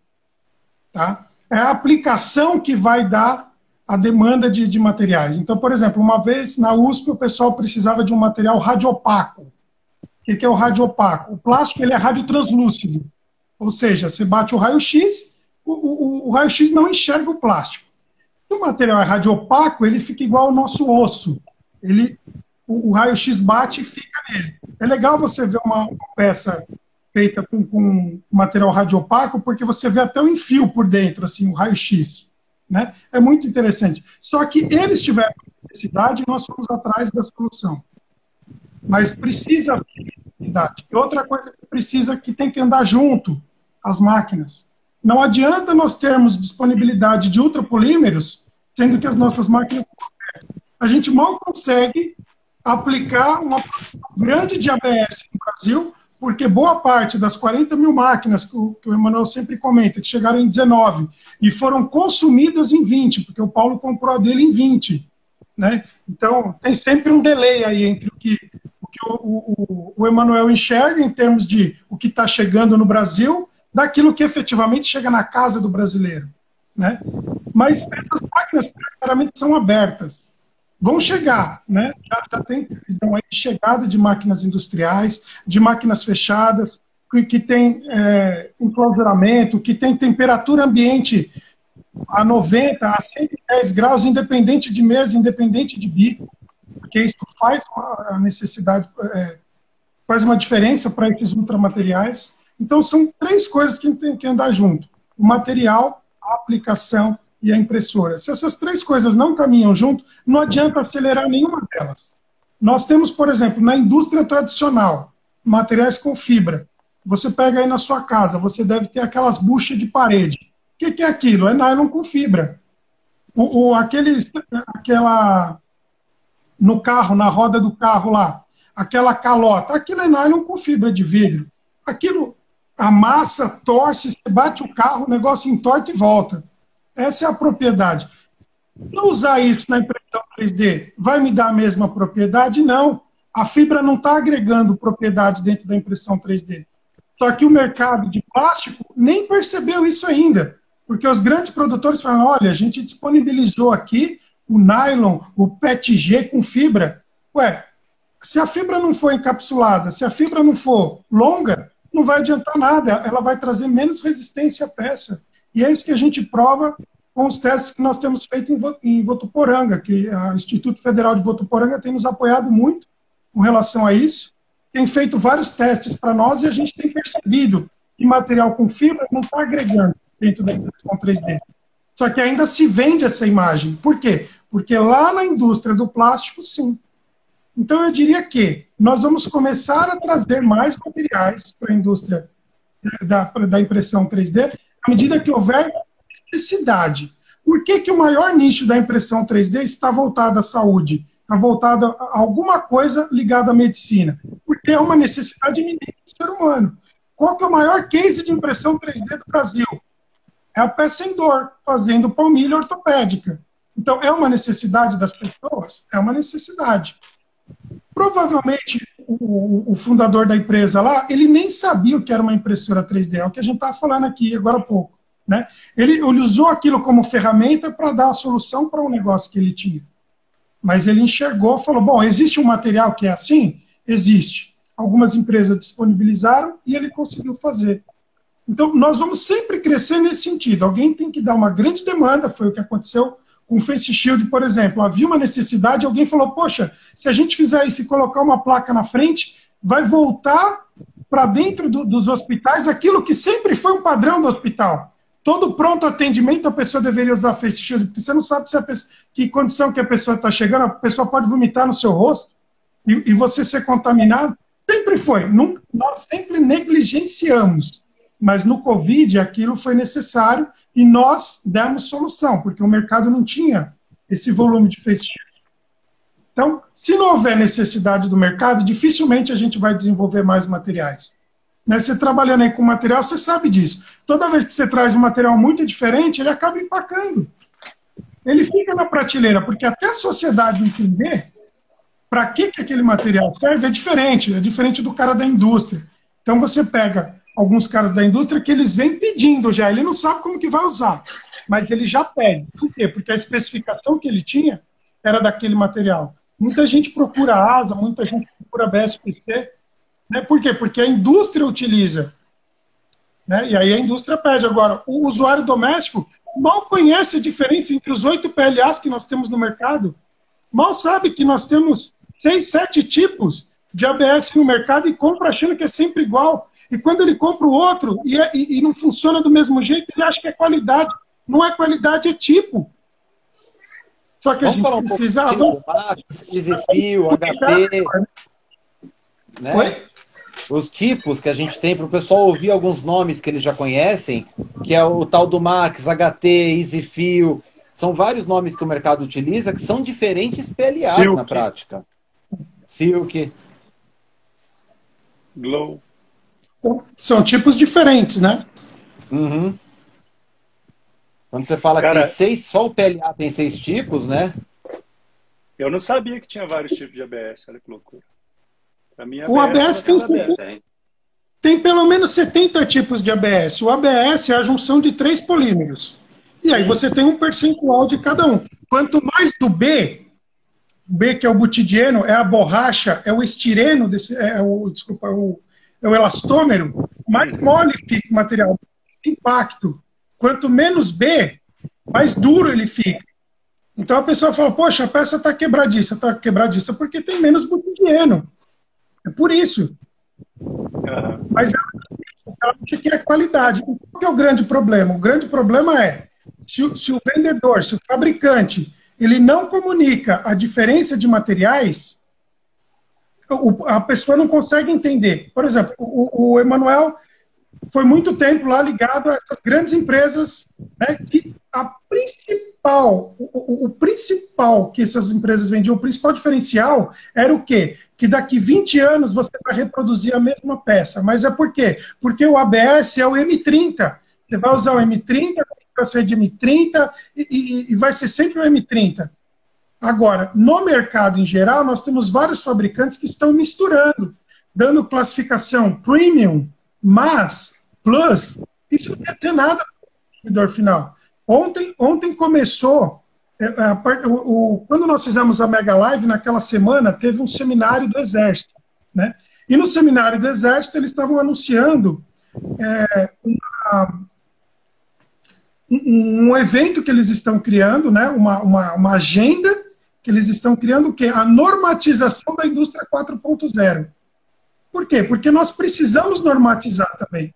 Nós precisamos ter a mente aberta para poder expandir mas ao mesmo tempo nós temos que normatizar. Para quê? Para que as pessoas que vão começar a consumir filamento entendam as suas propriedades e para que, que ele funciona. Então, de repente, uma grande indústria chega e homologa um determinado ABS, o MG94, que é um ABS de alto impacto. Né? Ele homologa lá, produto está funcionando. E, de repente, ele vai comprar outro material achando que é tudo ABS, é tudo igual, está errado. Por quê? Porque vai estourar a máquina do cara e pode botar em risco a vida de alguém. Então, por que, que na aeronáutica se usa muito da impressão 3D? É muito comum. Por quê? Porque é o baixo volume, e o baixo volume é uma das, da, das principais características que a impressão 3D consegue atender, né? mas tem as exigências extremas de qualidade. Então, é por isso que não se fala tanto também de, de tantas peças impressas dentro das grandes aeronaves. Por quê? Porque tudo isso está em segredo absoluto, são poucas empresas que detêm. Por quê? Porque tem que ter total segurança. Então, Até para lembrar, a Vedete da Embraer, o, o KC, o cargueiro, o avião multipropósito, eles tinham como pico de produção 10 aeronaves ao ano. Então, ao ano. Ter a produção altamente customizada, e aí entra o cão correndo atrás do rabo, né? O Kleber falou agora da produção na Stratasys, que eu trabalhei, por exemplo. Lá tinha seis ABS e vende os mesmos seis ABS até hoje. O I, o ABS, o. Oi? Seis ABS diferentes, destacadamente diferentes e mostra de jeito de... Isso que nós precisamos ter dentro do nosso mercado. Os PLAs diferentes, os ABS, os PPs diferentes homologados, né? Homologação. Isso daí tudo vem naquela conversa que a gente estava tendo de criar a Associação Brasileira né, da Indústria, para a gente poder ter um é, pouco isso, disso. Isso que, eu ia, é isso que eu ia colocar, é, falar com o Kleber, né? Porque hoje, o Kleber, é, sendo sincero, eu acho que das, das empresas que a gente conhece, você talvez seja um dos poucos, né? Que tenha coragem de estar tá colocando ali o datasheet, né? Daquele material, né? Porque o restante, a gente sabe que hoje está com, com um grade, amanhã está com um grade uma blenda, aí depois da manhã é uma blenda com mais uma blenda com o outro grade, e isso acaba complicando o mercado, né? Porque você, primeiro a questão de concorrência, porque no, igual no nosso caso, né, o Paulo mesmo, já cansei de falar isso para ele. No nosso caso, por exemplo, o material que nós homologamos desde o primeiro lançamento é o mesmo grade, são os, o mesmo fornecedor de, de master, é fabricado no mesmo equipamento, é o mesmo processo. Então, assim, eu, eu não mudo o meu material é, devido às circunstâncias de mercado. Você vai, pode comprar material meu hoje, é o do ano passado, ele vai ser o mesmo material esse ano e vai ser o mesmo material o ano que vem. E, infelizmente, né, a gente sabe que isso não acontece em, em todo o mercado. Né? Existem empresas sérias, existem empresas que, que ela quer resolver somente a questão comercial.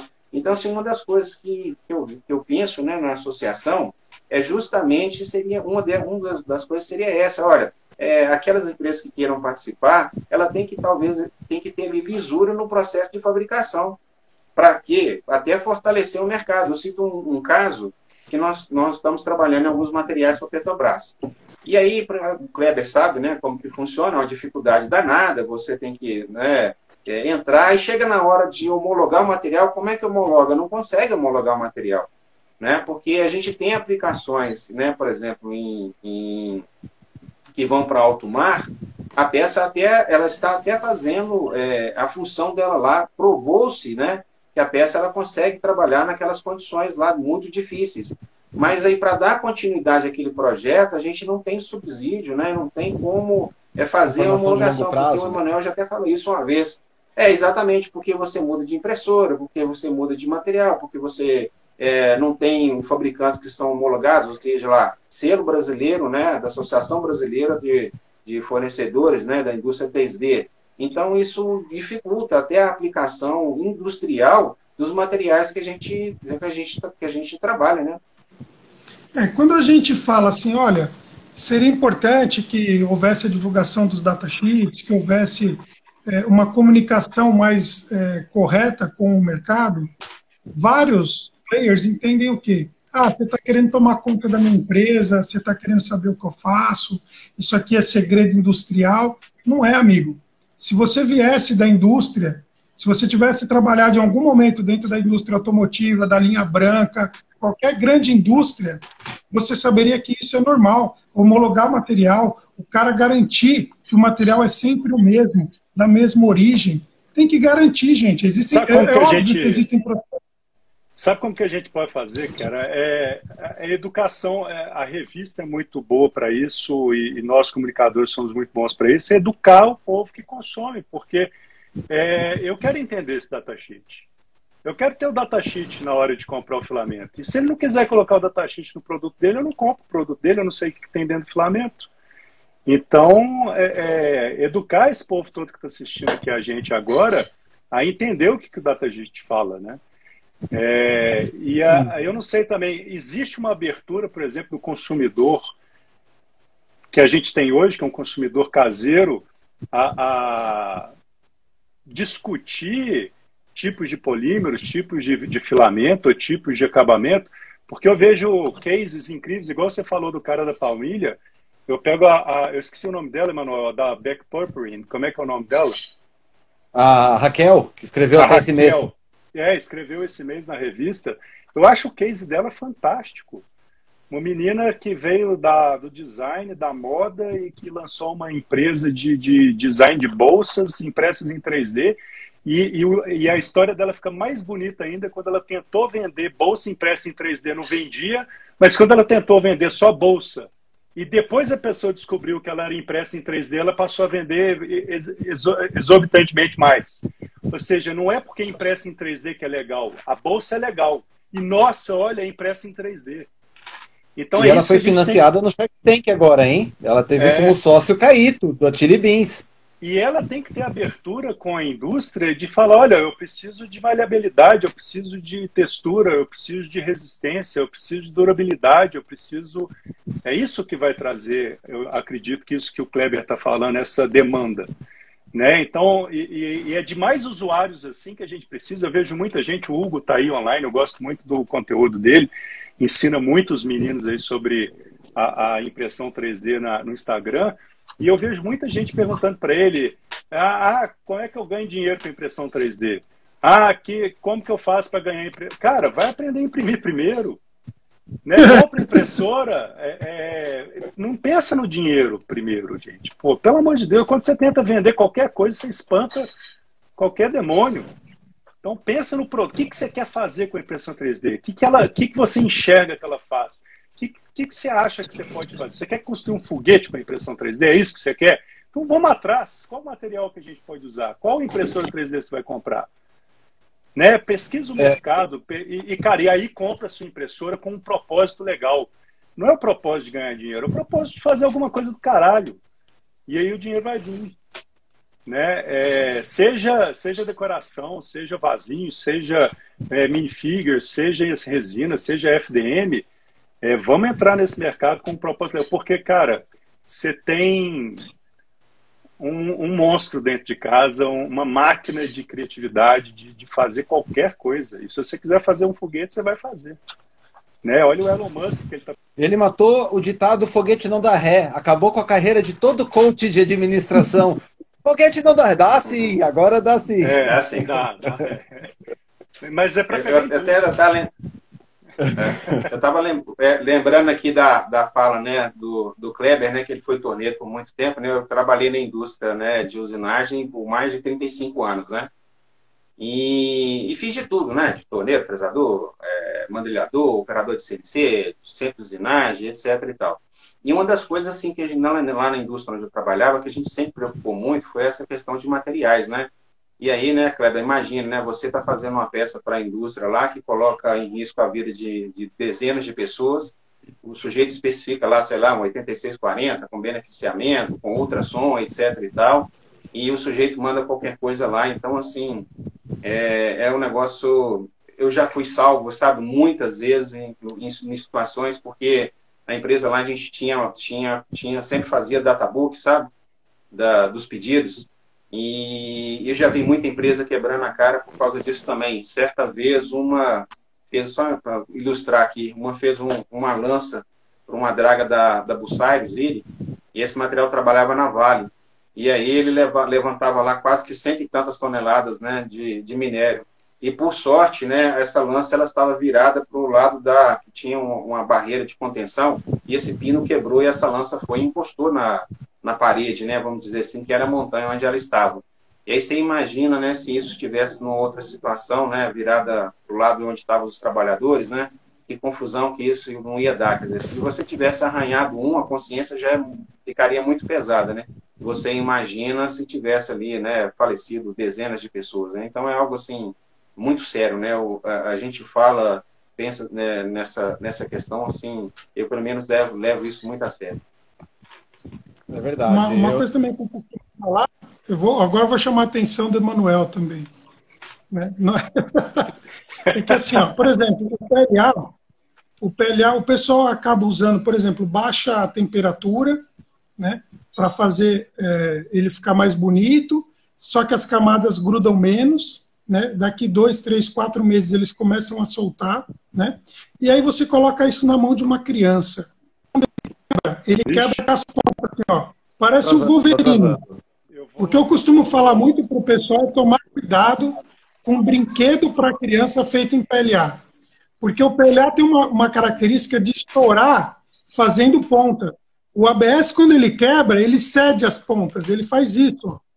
É por isso que brinquedos normalmente não são homologados com materiais cristalinos, e sim com materiais amorfos. Por quê? Porque esse amorfo ele vai, ele vai torcer ali, não vai gerar ponta. Ah, então, isso tem que tomar cuidado com as coisas. Mas como que a gente comunica isso para o cara? Onde eu vou pôr isso escrito para que o usuário doméstico não faça isso? Para que você não gere aqueles carrinhos que você gerou. Um carrinho daquele com, com um bom preenchimento, ele pode ficar em cima da cama, a criança pular e se, e se ferir. Porque é um material extremamente duro. E se ele quebrar, é pior ainda. Eu, eu, eu fiz um baiacu aqui que o Emanuel é doido com ele. Cara, o, o Valmir da Ups 3D pegou ele para imprimir recentemente. Cara, isso é uma arma. É, isso é um baiacu mesmo. Isso é uma arma, cara, para manipular ele, para tirar da mesa, para limpar o suporte. Eu rasguei a mão inteira. Eu, eu, eu literalmente fiz uma granada, sei lá, uma, uma mina. E, e, e, de fato é isso, né, cara? É um material que, dependendo do que você imprimir, você pode imprimir uma arma, de fato, né? Na verdade. E isso. isso é... meus, meus olhos, ô Paulo, sabia que meus olhos já sentiram o, o, o gostinho de uma fagulha de PLA dentro dele? Meu Deus do céu. É, tava tirando um suporte. Por isso que o Jimmy, eu, tem hora que eu tenho que eternizar aquele, aquele quadro do Jimmy, né? Suportes são insuportáveis, né? Aí tirando o suporte e tal, você vai tirando bonitinho, né? Sai lá aquele suporte todo lindo, fofinho. fofinho. Rapaz, uma, uma micro pedacinho de PLA passou por debaixo, do lado assim do meu olho e chegou na córnea. E eu fiquei um bom tempo de molho. É, e aí, inclusive, a médica até tirou para mim o tamanho do, do, da, do, do, material que, que me machucou. Rapaz, mas foi assim, se tiver Caramba. a uns 5 décimos, é, foi, foi, era muito. E acidente por conta de, de pois é. Então é. é, é segurança para tirar o suporte. Eu estou aqui com a é, por causa é. da impressora de resina, mas nunca usei para tirar suporte. Suporte em PLA, tomar cuidado, viu? Eu sou testemunha viva, é, é Vamos complicado. Que o suporte é, é, bem melhor do que os cavacos. Cavaco é, sim. Nossa, cavaco. Aí, aí eu tenho. Não, aí tem tanta história, mas tanta história que tem uma que é impublicável. Eu não poderia falar nesse horário aqui de jeito nenhum. Mas você pensa, você, você, é, live para maior. Eu vou, vou, só dar uma pista. Imagine um cavaco mais ou menos, um tamanho assim, é, ir lá naquele lugar assim, né? E cair, e, e grudar tudo. Então aí você. É, deixa para uma outra hora a gente conversa. No cofrinho. Voando no cofrinho, ali. Isso, por aí, isso, exatamente. Jesus amado, essa história que eu vou falar com você. Oh, o Food by Lucas. Ah, não tá sei, eu não, eu, tá eu, eu, não, eu não vi, né, o Kleber? Aí você, me, aí você pega pesado pro meu lado, eu só fiquei sabendo da história para lá, né? Gente, eu queria convidar um de vocês a, a ser cavaleiro para eu trazer a Ingrid para o palco aqui também. Eu, eu, eu, ia ficar. Eu tô aqui, eu tô aqui, tô até com vergonha, né? Porque três mestres e eu e eu só o rei da cara de pau. É, Fala assim, não, cara. Eu, eu quero me autodenominar discípulo de Paulo Sampaio o quanto antes, cara. Que isso? Não, eu entrei só para ver você, Paulo. Poxa. Não, deixa, deixa a Ingrid, deixa. Nossa, eu quero ouvir muito a Ingrid porque o lado educacional dela me inspira muito. E ó, só um comentário. Paulo. O Food by Lucas aí, o Lucas é daqui de BH, parceirão meu. Você tem esse cara só que ele fica no anonimato, entendeu? Você tem que ver as, as é. máquinas que ele, ele, ele constrói hat rig, ele constrói extrusor de chocolate, faz tudo por ele mesmo. O cara é, é genial, adoro as coisas dele. Ô, ô, Paulo, eu vou, eu vou fazer, a, vou, vou me retirar, porque eu sou, eu sou um intruso aqui né, na, na live. Não, né? Marcos, antes que você. Ah. Deixa eu fazer um parênteses, que o Marcos foi uma das primeiras pessoas a apoiar a revista. Foi um dos primeiros patrocinadores. É. E é, é, um dos caras que eu vendo aqui conversando com ele, acho que é a nossa primeira live juntos, primeira conversa telefônica juntos, e eu vejo por quê. É. A, a, paixão que ele tem pelo mercado, por é, a abertura para falar com concorrente, embora é difícil alguém achar o Kleber um concorrente, né? Ele é um professor. Mas a paixão que ele veio aqui conversar, é, falar. O Kleber, Kleber, Kleber é um mestre, né? É uma honra estar aqui conversando com ele.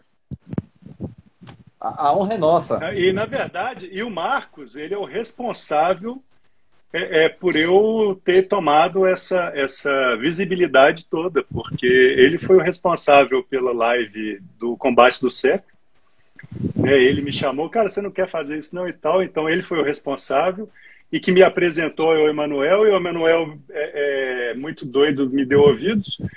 E, E por aí foi, né? Então, assim, se vocês tiverem alguma bronca de mim, culpa o Marcos. Não, mas assim você faz, eu vou, eu vou mandar meus haters aí. Eu vou mandar meus haters. Não, não, não. não, não, não. Começar a mandar esse baiacu pelo correio, né? Dentro de um plástico burro, de um pano, e falar aperte com força. Pegadinha de maker. É, tipo uma granada, para ele explodir e sair ponta de PLA para todo lado. Cara, não, eu, eu faço questão. O Hugo tá aí também, um grande colunista, muita história para contar. Chama o Hugo e é, tem um Paçoca também. Tem tanto colunista, né? Não, não cabe a Sim. mim ficar aqui tomando todo o tempo. Eu também vou me, me, retirar e eu quero ouvir muitas pessoas também. Clebão, obrigado pela aula, cara. Pena que eu não estou com o meu boletim aqui. Pra, eu, que, eu queria que essa live ficasse gravada para eu voltar e anotar tudo que você falou de filamento. Eu vou fazer Você isso. tem meu número aí, tá fica à vontade. Você e o Marcão também, lógico, e o Marcos também. Só que o Marcos, ainda um dia eu vou trazer ele para uma live para dar a aula que ele já me deu particular e como eu não sou bom aluno, eu já esqueci tudo que ele me ensinou. Eu quero que ele fale tudo para os outros de novo. Beleza? Cara, mais uma vez, obrigado. Maravilha. Obrigado pela revista, obrigado pela Mega Live. Eu nunca imaginei que num ano eu era ouvinte, no outro eu era. É... eu não vou chamar de palestrante, porque eu não dou palestra, mas eu era aquilo que eu fui lá no dia. E foi uma experiência incrível, tive muito retorno bacana. Acho que a criatividade ela tem que ser incluída aí no, na matéria que a gente estuda, né? Além de softwares e hardwares, a gente tem que estudar um pouco de teoria também. E tá vindo novidade aí para o ano que vem. Se eu for inteligente o suficiente para fazer uma copyright bacana, vocês vão comprar minha ideia. É, senhores, muito um obrigado aí pela, pela oportunidade. Perdoe né, a, a intrusão aí no meio de, de, de, tanta, tanta gente boa, né? Mas foi, foi, foi bacana, viu?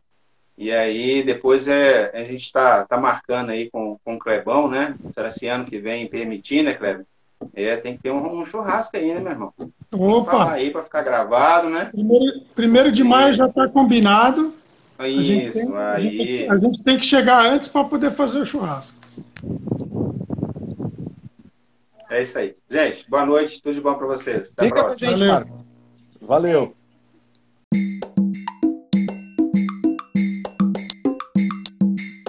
Oi, Ingrid, tudo bom? Olá, tudo bem? Boa noite. Muito boa noite. Como foi de palestra? Você falou que estava na rua hoje para fazer palestra, estava em São Carlos? Não, eu estava pelo online em São Carlos. Ah, bom. Eu, né, nos tempos de hoje é quase a mesma coisa. É. Viajamos, né? Sentados, mas conseguimos viajar. Nossa, que, que live. Tava aqui, cheguei um pouquinho antes aqui, né? Tava ouvindo. E quanto é importante, quando ele falou dessa questão da, da Revolução 4.0, né? Na questão da indústria, isso nos traz muito para a educação. Olá! Ó, o Janequine da impressão 3D também chegou. Cadê? a minha simpatia, né? Janequine. Deixa ele saber disso. Aqui na nossa live, eu quero fazer um parênteses logo de cara, que a palestra da Ingrid durante a Mega Live foi a única palestra que ninguém falou de sorteio. Foi uma palestra inteira, na íntegra, discutindo o teu conteúdo. Foi sensacional. Todo mundo foi comentários muito positivos. Foi realmente muito bacana. Se falasse de sorteio, a gente ia quicar do chat. Sério. Quanto é enriquecedor saber que a educação tem chamado a atenção. Isso é incrível. Mas é que se, vocês estavam aqui no início, já desde o início, vocês viram agora nessa conversa do Marcos com o Kleber, com o Paulo, a importância da educação e uma educação inovadora, uma educação que traga bagagem, curiosidade, experimentação, para que o nosso não só o nicho de impressão 3D se desenvolva, mas todo o mercado, né? Como um assunto liga ao outro. Ah, eu tenho que explorar novos materiais, materiais têm que estar homologados. Para ter novas explorações de materiais, eu tenho que ter uma demanda. Para saber que a demanda pode ser atendida por impressão 3D, eu tenho que ter conhecimento, curiosidade, criatividade, e o que você está fazendo na aula hoje, e o tema da sua palestra lá, que foi genial, como você usou o design thinking para entender a impressora e usar a impressora na sala de aula, você fez um case. É, eu não lembro a figura de linguagem para dicionário agora, né? Uma, uma expressão que explica uma palavra, mas você foi exatamente aquela figura de linguagem ali. Você estava dando o exemplo de design thinking com a palestra aplicando design thinking quanto ali o, o, o Paulo coloca para gente, né? A criatividade. Então, para a gente começar, quando a gente fala dos adultos, existe um outro perfil por trás. Né? O adulto ele já tem ali uma demanda de conhecimento. É o que vocês falam, homologar a situação, ou seja, trazer esse material. Então, quando você começa a trazer esse material de fora, nós adultos já temos um, um hábito, né? um vício desse uso, que é o que ele estava falando. O material ali ele quebra, o material para criança não é legal. Então, assim, o quanto a gente precisa transformar essa visão. Quando a gente pensa em criança, a criança ela já tem, ela já é um ativo digital, então ela já traz essas discussões para a sala. Então ela já fala, ah, mas a tal lugar fala tal coisa, a tal lugar não. Nós adultos fazemos o caminho ao contrário. A gente começa a usar para depois pesquisar. Aí o Paulo fala, mas você compra o material, você compra a impressora e já quer sair vendendo. E não, a gente tem que fazer o caminho ao contrário. A gente tem utilizar a criatividade, a gente tem que pensar no que nós queremos produzir né, para depois levar. E a criança faz isso A criança inicia ali, ela tem uma fase da descoberta. Ela primeiro vai descobrir para depois a gente trazer essa impressão. Então, quanto falar desse tipo de material, qual tipo de filamento, é importante para a gente ter educação também. Porque o professor ele está lá para fazer o sistema, mas ele não vai entender o final. Então a gente precisa desse caminho gente. Né? Esse conhecimento é muito importante. Então, enquanto a revista vai trazer essa informação. Né? Então, acho que foi uma abertura aqui para a gente aqui na, na conversa e a gente pensar em estruturar isso também dentro da revista, para levar esse conhecimento aí para o consumidor. E eu não falo só o consumidor que vai produzir um produto final, né, que vai vender esse produto final, mas o consumidor educacional também. O quanto a educação ela está utilizando essa metodologia agora dentro da educação 4.0 e a gente precisa dessa informação, porque eu estou com criança da educação infantil, com criança do ensino médio, com criança do fundamental, e essa criança tem essa necessidade também de, de palpar o material. Então, qual filamento será mais viável para a escola, né? Genial. Agora, eu tenho uma pergunta para cada um de vocês dois. É, quanto a escola que você trabalha incentiva a sua postura, seus colegas também têm esse tipo de paixão pela descoberta? É, o quanto a sua idade, o fato de você ser jovem lecionando, ajudou você a enganchar nessa, na, na tecnologia? Não, eu não quero fofoca, ah, a, a, professora que é mais velha não usa, mas como, como que a, o ambiente faz diferença que na, na, no seu trabalho a escola incentiva esse tipo de criação? Ou você veio de uma formação que já, já ajudou você a engatar com tecnologia maior? E aí eu faço a do Hugo depois. Eu, eu tenho os dois caminhos. Né? Eu, eu tive já, passei por uma instituição onde ela não tinha essa visão tecnológica. E aí, quando eu fui buscar, acho que o meu maior caminho ali foi na busca, como o Paulo já citou também, né? Tudo aconteceu no meio de uma pandemia, né? É, não sou tão nova de sala de aula ali, né? Já tenho. Então, assim, eu peguei uma sala de aula que era um pouco diferente, era uma sala de aula sem essa metodologia ativa. Então, a gente tinha uma outra forma de preparar o material. E quando você começa a buscar ferramentas para melhorar a sua sala de aula, para você perceber, e aí o boom dessa pandemia trouxe para gente essas diversas informações, então foi aí que eu fui curiar mais. Só que este ano eu tive o privilégio de entrar numa instituição que já pensa na impressora 3D desde 2019. E eles já estavam com esse uso, só que não tinha muito esse movimento entre os professores dessa situação do medo. As pessoas têm medo de ir nessa sala Então isso ficava domínio de um único funcionário ali, de um, de um único detentor do conhecimento. E esse funcionário, por um, por um é, situação, ele acabou tendo que se distanciar da escola ali por uns momentos. E aí foi onde a gente entra. Nossa, mas como que eu vou usar? Como é que eu vou fazer? Como é que eu vou imprimir? Não, mas o rapaz não está lá, mas eu preciso usar a sala, porque é uma cobrança de metodologia. E aí você vai se virando nos 30.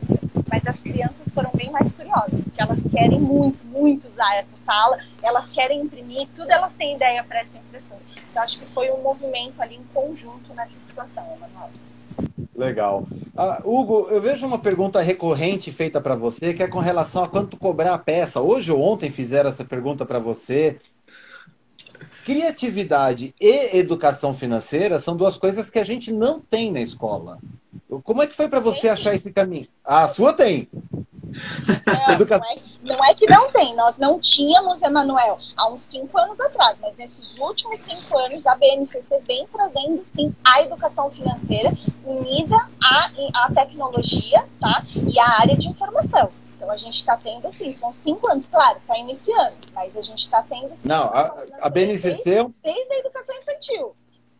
a BNCC é um parênteses à parte, mas hoje, como é que as pessoas estão sabendo que estão chegando na impressora 3D hoje, que estão aprendendo com ela, tiveram a nossa formação? Como é, como é que foi para o Hugo aprender a, a, a, taxar? Eu sei que ele tem um histórico que os pais são empreendedores, ele contou essa história na revista, ou foi numa live aqui, eu não lembro. Acho que foi na Mas, revista. É, acho que foi na revista. Como é que foi para você achar esse caminho? Bom, acho que tem um pouco da raiz da família, né? Que meu pai já teve uma padaria, a gente já teve uma lanchonete, então a gente sempre soube se virar nesse quesito. Mas também teve um pouco da faculdade, né? Eu sou formado em engenharia de produção, então eu fui treinado durante cinco anos para entender processos. Eu costumo brincar que foi isso, né? Eu treinei cinco anos como é, transformar qualquer coisa em um processo. E aí, no caso das empresas, a gente tinha que é, pensar no lado financeiro, produtivo, tudo mais. Então, isso me ajudou muito. Eu acho que quando a gente entra na impressão 3D, eu consigo complementar toda a parte maker com essa questão um pouco mais organizacional, né, que a gente pode se dizer. E aí o que eu vejo que o que eu sinto falta, assim, não nos profissionais makers, a galera que imprime, eu sinto falta na nossa sociedade, assim como você disse, é, criatividade nas escolas, é, educação financeira, com certeza. Mas assim, fazendo um contraponto para a gente refletir, eu passei o ensino médio sem ter aula de química, por exemplo, porque não tinha professor. Então, assim, eu sou. Vocês brincam que a minha internet trava? Eu sou de uma região bem carente da, da Zona Sul de São Paulo. Então, é um bairro bem carente, mesmo bem afastado do que a gente chama ali da, da área nobre. Então, a gente só tem uma operadora de internet aqui, para vocês terem noção. Na minha escola não tinha professor de química. Então, assim, quando eu falo que eu trabalho com impressão 3D, o pessoal aqui da minha vizinhança fala, não, mas o que, que é? Então, eu, felizmente, assim, eu agradeço muito aos meus pais por isso. Eu vivo, assim, um pouquinho fora da realidade de onde eu estou inserido. Então, eu estou aqui bem próximo ao Capão Redondo. Então, tudo, eu costumo brincar também no Instagram que tudo que aquilo que o Racionais canta, eu vejo na rua de casa. Entende? Então, eu vivi toda essa realidade. Então, eu sinto falta da, da base, da base, assim, da base. Em todas as pessoas que eu conheço, que estão aqui em volta de mim. Então, enquanto a gente está é, discutindo design thinking, eu ainda vejo o pessoal aqui, tipo, indo para a escola por causa de merenda.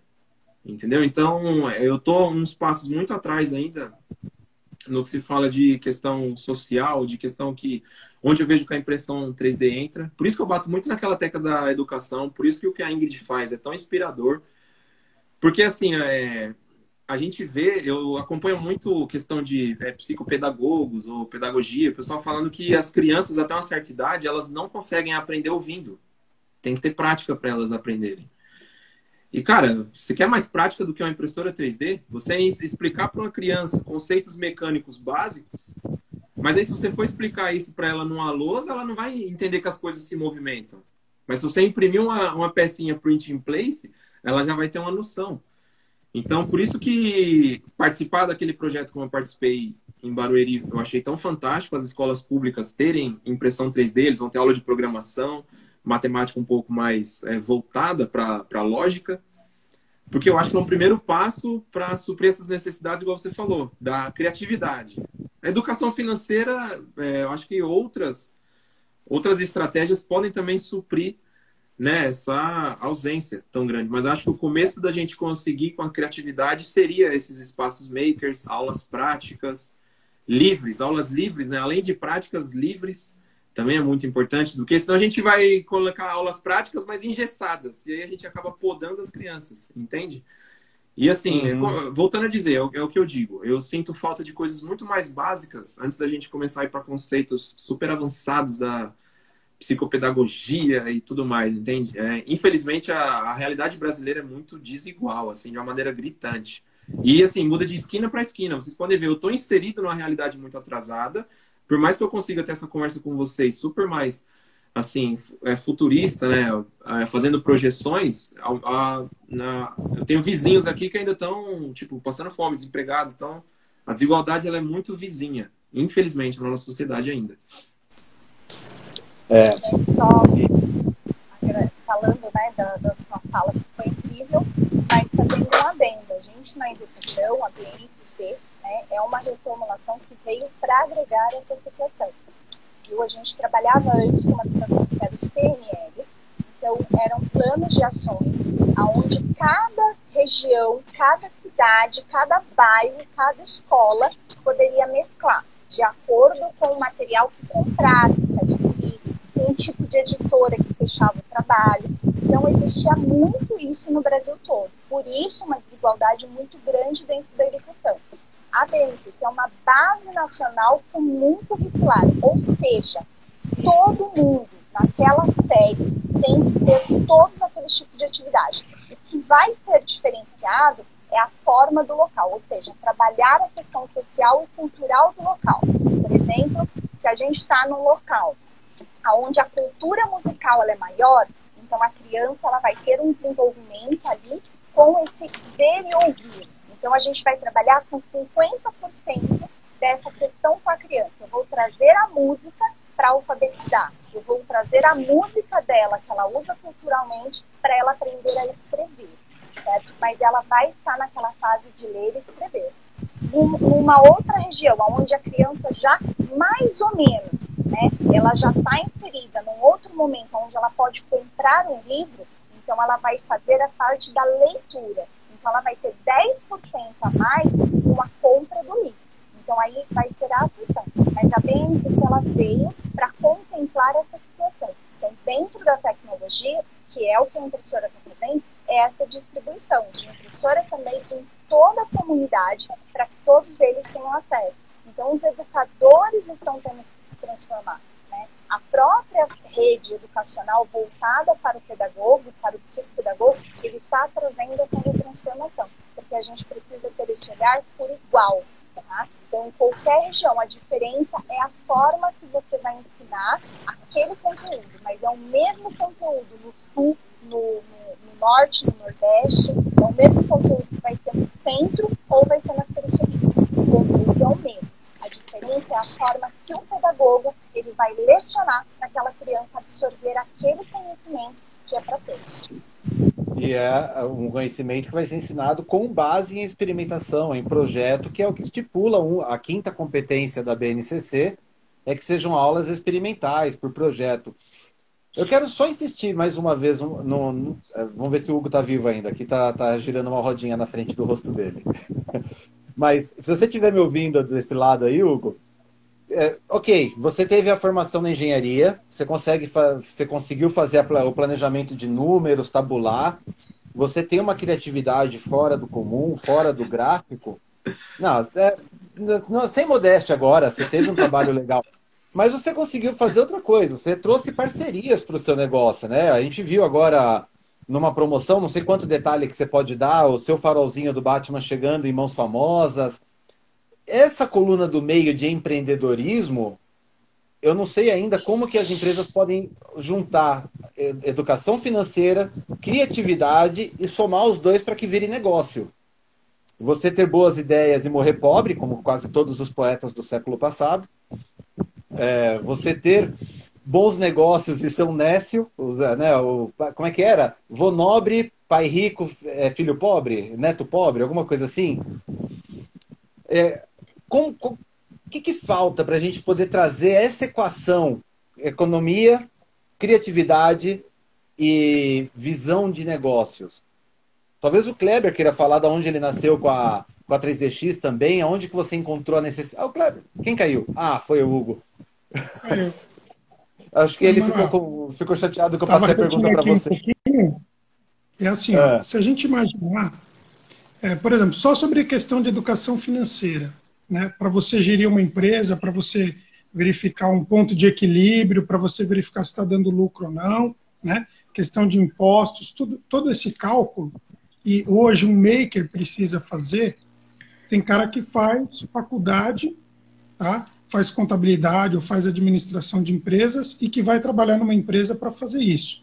Ele, ele leva anos para adquirir esse talento. Né? Tem gente que, para adquirir habilidades de, de fazer uma manutenção numa impressora, por exemplo, ou fez um técnico em mecatrônica, ou fez um, um, um curso de engenharia, e aí ele conhece algumas coisas. Então, são muito tempo que você precisa para aprender cada uma dessas coisas. Só que nós mudamos completamente esse negócio de uma hora para outra.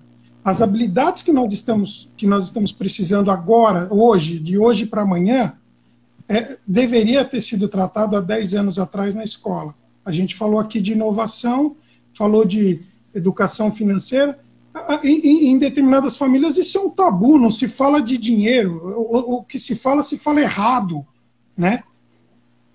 Então, algumas coisas nós deveríamos ter trabalhado antes para que agora, agora, pudesse acontecer isso que nós estamos precisando. Então, nós estamos entrando numa geração que está chegando, que tem uma máquina que é uma fábrica, pode produzir qualquer coisa. Isso existe uma fábrica. Eu moro no ABC, né? eu sou de São Caetano. Todo mundo aqui no, no, ABC sabia o que era um torno, uma fresa, uma retífica, uma, uma plana, um, um, um, uma prensa. Todo mundo sabia. Todo mundo sabe, porque se falava dentro de casa. Os pais eram ferramenteiros, então você sabia do que estava se falando, é, era comum. Agora, você tem uma impressora dentro de casa que você pode fazer qualquer coisa. Aí, primeiro, você não conhece nenhuma norma. O, o, o, seu pai conhecia dentro da indústria, você não conhece. Então você não sabe o que você pode e o que você não pode fazer. Você não sabe nem que você tem que lubrificar a impressora. Você não sabe nem que tem consumível da impressora que você tem que contabilizar lá depois, que você vai depreciando de tempo em tempo você repõe aquela peça.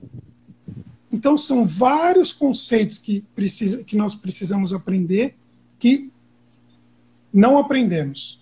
A escola não se preparou para isso, o governo não se preparou para isso e pronto, caiu no nosso colo. Nós temos hoje para resolver isso. Nós temos um tema extremamente importante, que é empreendedorismo, que só era dado no MBA. Você tinha que fazer faculdade, você tinha que para no MBA, um, um pós-faculdade, você aprender sobre esse tema de empreendedorismo. Hoje deveria ser dado isso nas escolas primárias deveria começar esse tema. Por quê? Porque esse tema é o que vai daqui para frente. Então, nós temos dentro da impressão 3D essa dificuldade. Nós temos vários especialistas em nada. Porque o cara, ele realmente ele não conhece de mecânica, não conhece de plástico, não conhece de eletrônica, não conhece de software, e, e é o especialista. Cara, eu fiquei um ano e meio no Senado para aprender a mexer num torno mecânico. O torno mecânico nada mais é do que uma máquina universal. A impressora 3D nada mais é do que uma máquina universal. Então, você demanda um tempo para aprender isso. Ela, ela, tem vários componentes ali que era importante a gente saber. E o empreendedor, mais ainda, precisaria. Só que não vai ter esse tempo. Aí eu queria propor aqui uma, uma, uma questão que, assim, há uns seis, sete anos atrás, quando a impressora estava ali já, já estava se falando um pouco, tudo, tinha um grupo do Google de discussões. Se tinha muito. Grupo do, é, é, esses grupos de discussão do Google que tinha. Então, até hoje isso aí está ativo. Né? Só que lá atrás se discutia bastante, se abria tópico, as pessoas iam colocando informações ali. Então, era um monte de gente que não entendia, tentando se entender e tentando bolar alguma coisa. Né? Hoje em dia, é um ou dois posts e ainda as pessoas são mal educadas com aqueles que estão chegando, dizendo assim: ah, você não leu? Pô, você não viu que o ABS é isso, que o PLA é aquilo? Como se a pessoa entrasse ali e viesse instantaneamente, né? Oito fosse igual lá Matrix. beleza. Eu não, não encontrei nos últimos oito anos, agora eu posso perguntar, né? É tipo isso. Né? Mas eu queria, eu queria entender o que, que nós poderíamos fazer, né? Foi um, a questão é o que nós podemos fazer, o que ferramenta que existe hoje que poderia nos ajudar com isso, com, especificamente com relação à impressão 3D. Nós estamos falando que a gente já tem uma revista, ou seja, já traz algum conteúdo que é editado, que é publicado, que tem, tem gente que está analisando, é, são por opinião, não são mais pessoas anônimas e leigas dentro de um grupo de, de, de, de discussão na internet, né? Mas o que nós podemos fazer para gerar? Que ambiente que existe hoje que nós podemos conter essa informação, trabalhar essa informação e em, disponibilizar isso para quem está chegando dentro da impressão 3D. Eu não sei se a associação poderia gerar alguma coisa, um repositório de informações, eu não sei. O repositório parece uma coisa chata, que ninguém vai olhar. Então, os youtubers também, eu não sei se, se, se é a melhor forma de comunicar isso, porque tem youtuber que ele acabou de ouvir aquilo e ele está passando no vídeo. Não é algo que ele ficou seis meses trabalhando, estudando, e, e aí sim ele pôde formar alguma coisa. Né? Pelo contrário, às vezes ele escutou ali, ou às vezes foi até contratado para falar sobre determinadas coisas, fala com, com o, o, roteiro daquele que criou o produto, e o que criou o produto também não teve uma, uma especialidade muito grande, porque ele não era especialista naquilo. Né? Então, a gente tem é, algumas pessoas trabalhando dentro da impressão 3D que parece que vê, realmente veio assim, de outro ambiente completamente aleatório e acha que porque tinha dinheiro e que porque poderia investir, está ajudando na impressão 3D. Não está. Muitas vezes está piorando. Mas eu queria entender, se, eu, se, alguém tiver alguma ideia, onde nós podemos é, dispor de, de informações, que, que, que, ferramenta que existe hoje para que a gente possa divulgar isso de uma maneira adequada. Eu, posso, eu convido vocês a falarem. É, Hugo, assim, eu acredito muito em comunicação de verdade para tudo, seja em conflitos o diálogo, ou seja em, sei lá, em promoção ou em ensinamento, a comunicação de fato. O que eu vejo é que existem muito mais pessoas. É, quando eu, eu, fico lisonjeado, acho que eu estou sendo falso, o falso modesto, né? Mas não é. É que assim, tem muitas pessoas até mais capacitadas do que eu. Muitas, sem dúvida. Qual que é o problema? Eu estou aqui numa live, tipo, dando a cara, falando o que eu penso essas pessoas que têm o talento delas acumulado de anos de experiência, que muitas conseguiram nesses grupos que você citou, essas pessoas não se comunicam. Aí pode ser por timidez ou porque não querem, e tá tudo bem também. Só que eu sinto muita falta disso, de, de uma comunicação que seja sadia. Por que sadia? Como você falou, a gente entra num grupo, a gente expõe ou uma dúvida, uma opinião, aí já vem alguém falando, ah, mas você não viu lá tal coisa? Ah, mas você então, a gente já está criando um, um, ambiente hostil na internet porque a gente acha que tudo é óbvio. A gente está criando é, é, esse pensamento prévio de que todas as coisas são óbvias. Por quê? A partir do momento que eu postei um story é, explicando o pessoal, galera, ó, eu acho que o nivelamento da mesa tem que ser assim, assim, assado. Só que eu postei isso há oito meses. Dentro de oito meses, novas pessoas chegaram que não viram aquilo. Então eu não tenho que considerar que é óbvio porque eu falei isso há meses atrás. E aí alguém vem e pergunta, fala, caramba, vem o cara perguntar de novo esse negócio que eu já falei. Então a gente está criando esse, é, esse pensamento de que tudo que a gente fala é óbvio, ou de que tudo que está na internet é óbvio, e a gente acaba minando os iniciantes, porque eles já têm que entrar sabendo o que é overhang, eles já têm que entrar sabendo o que é PETG, como é que imprime o ABS, que a impressora não pode ser aberta, o cara já tem que entrar trocando a mola da impressora, ele tem que entrar porque é... E, tipo, a, a pessoa fala, meu, é, impressora 3D é é uma bomba, é igual o pessoal é falou. É vai, vai uma desgraça. É, vai explodir. Então, assim. Oi, Manuel, a... você mandou meu texto para ele? O do, desse mês, não. Ó, oh, eu acho que vazou, hein? Vocês vão ler o mês que vem. É polêmico, então, o texto. Então, eu acho que o problema é, primeiro, as pessoas não se comunicam, e quando elas se comunicam, a gente acaba atacando. E aí está criando um problema de diálogo tremendo. Felizmente, a gente está inserido em um grupo ali de colunistas, pessoas que conseguem conversar, respeitar opiniões e tal, mas se a gente for levar isso para a sociedade em geral, a gente está prejudicando cada vez mais e minando o diálogo. Você pode perguntar para é, entre vocês quatro aqui sobre opiniões polêmicas. Tipo, o que, que você acha do caso do jogador de vôlei lá que perdeu o emprego? Eu tenho certeza que os três vão falar: ah, não, prefiro não, não dar minha opinião e tal, porque a gente tem medo do que os outros vão pensar. Entendeu? E não deveria. Eu poderia muito bem falar assim, não, não concordo com o que aconteceu, ou não, eu concordo, ele tinha que perder o emprego dele mesmo tal. E respeitar.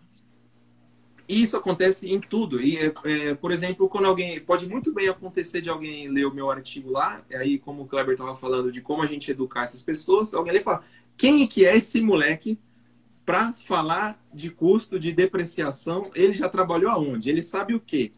Para vir escrever um artigo sobre isso com certeza alguém pode chegar com esse tipo de mentalidade. Então, uma solução que eu proponho, primeiro, é a comunicação e a gente utilizar de meios de conteúdo perpétuo, que é onde eu, é o meu pecado hoje. Eu posto muito conteúdo no Story que dentro de 24 horas ele evapora no Instagram. Então tem muito. Isso, então Eu já passei do tempo de estar no YouTube. E assim, agora um cara igual o Kleber, o tanto que ele nos ensinou hoje, e infelizmente tudo que ele ensinou, quem estava ao vivo pegou, quem não estava perdeu. Vai ter que então, assistir a gravação, mas o isso, número de pessoas que assistem. É a, a, gravação é um exemplo de conteúdo perpétuo. Entendeu? Então, um cara igual o Kleber, eu tô, eu tô vendo ele conversar hoje assim de maneira mais, mais íntima a primeira vez. Eu sinto falta de um cara como esse no YouTube, postando vídeos, no Instagram, abrindo uma caixinha de pergunta, educando a, a galera. Imagina. Entendeu? Então, quanto mais pessoas. É só ligar aqui que o nosso atendimento é assim. Então, eu acho que o começo, eu acho que não vai resolver tudo que todos os problemas que a gente tem atrasados, mas um começo é esse, que as pessoas que são incomodadas, porque eu estou vendo aqui pessoas inquietas. O Paulo falou que ele tem a mente inquieta. A Ingrid é uma professora inquieta.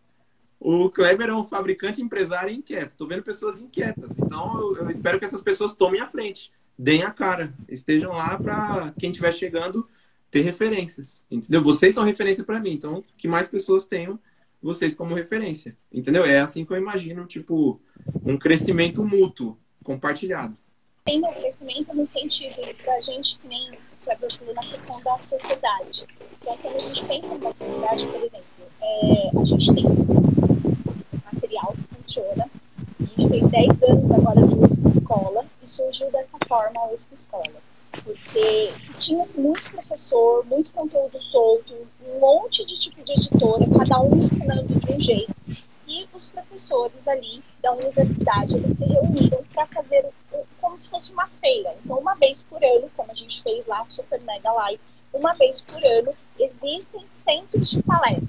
Então, o assunto que está mais em alta naquele ano, a discussão, a tarefa, o, a, aquele autor que está mais em alta no ano, é o autor que vai ser trabalhado, seja em atividades práticas, em oficinas de aprendizagem, em palestras sobre o assunto, em troca de ferramentas, eles trazem pessoas externas, educadores que estão fazendo atividade na ativa, que estão ali trabalhando para vir palestrar, para vir dar oficinas.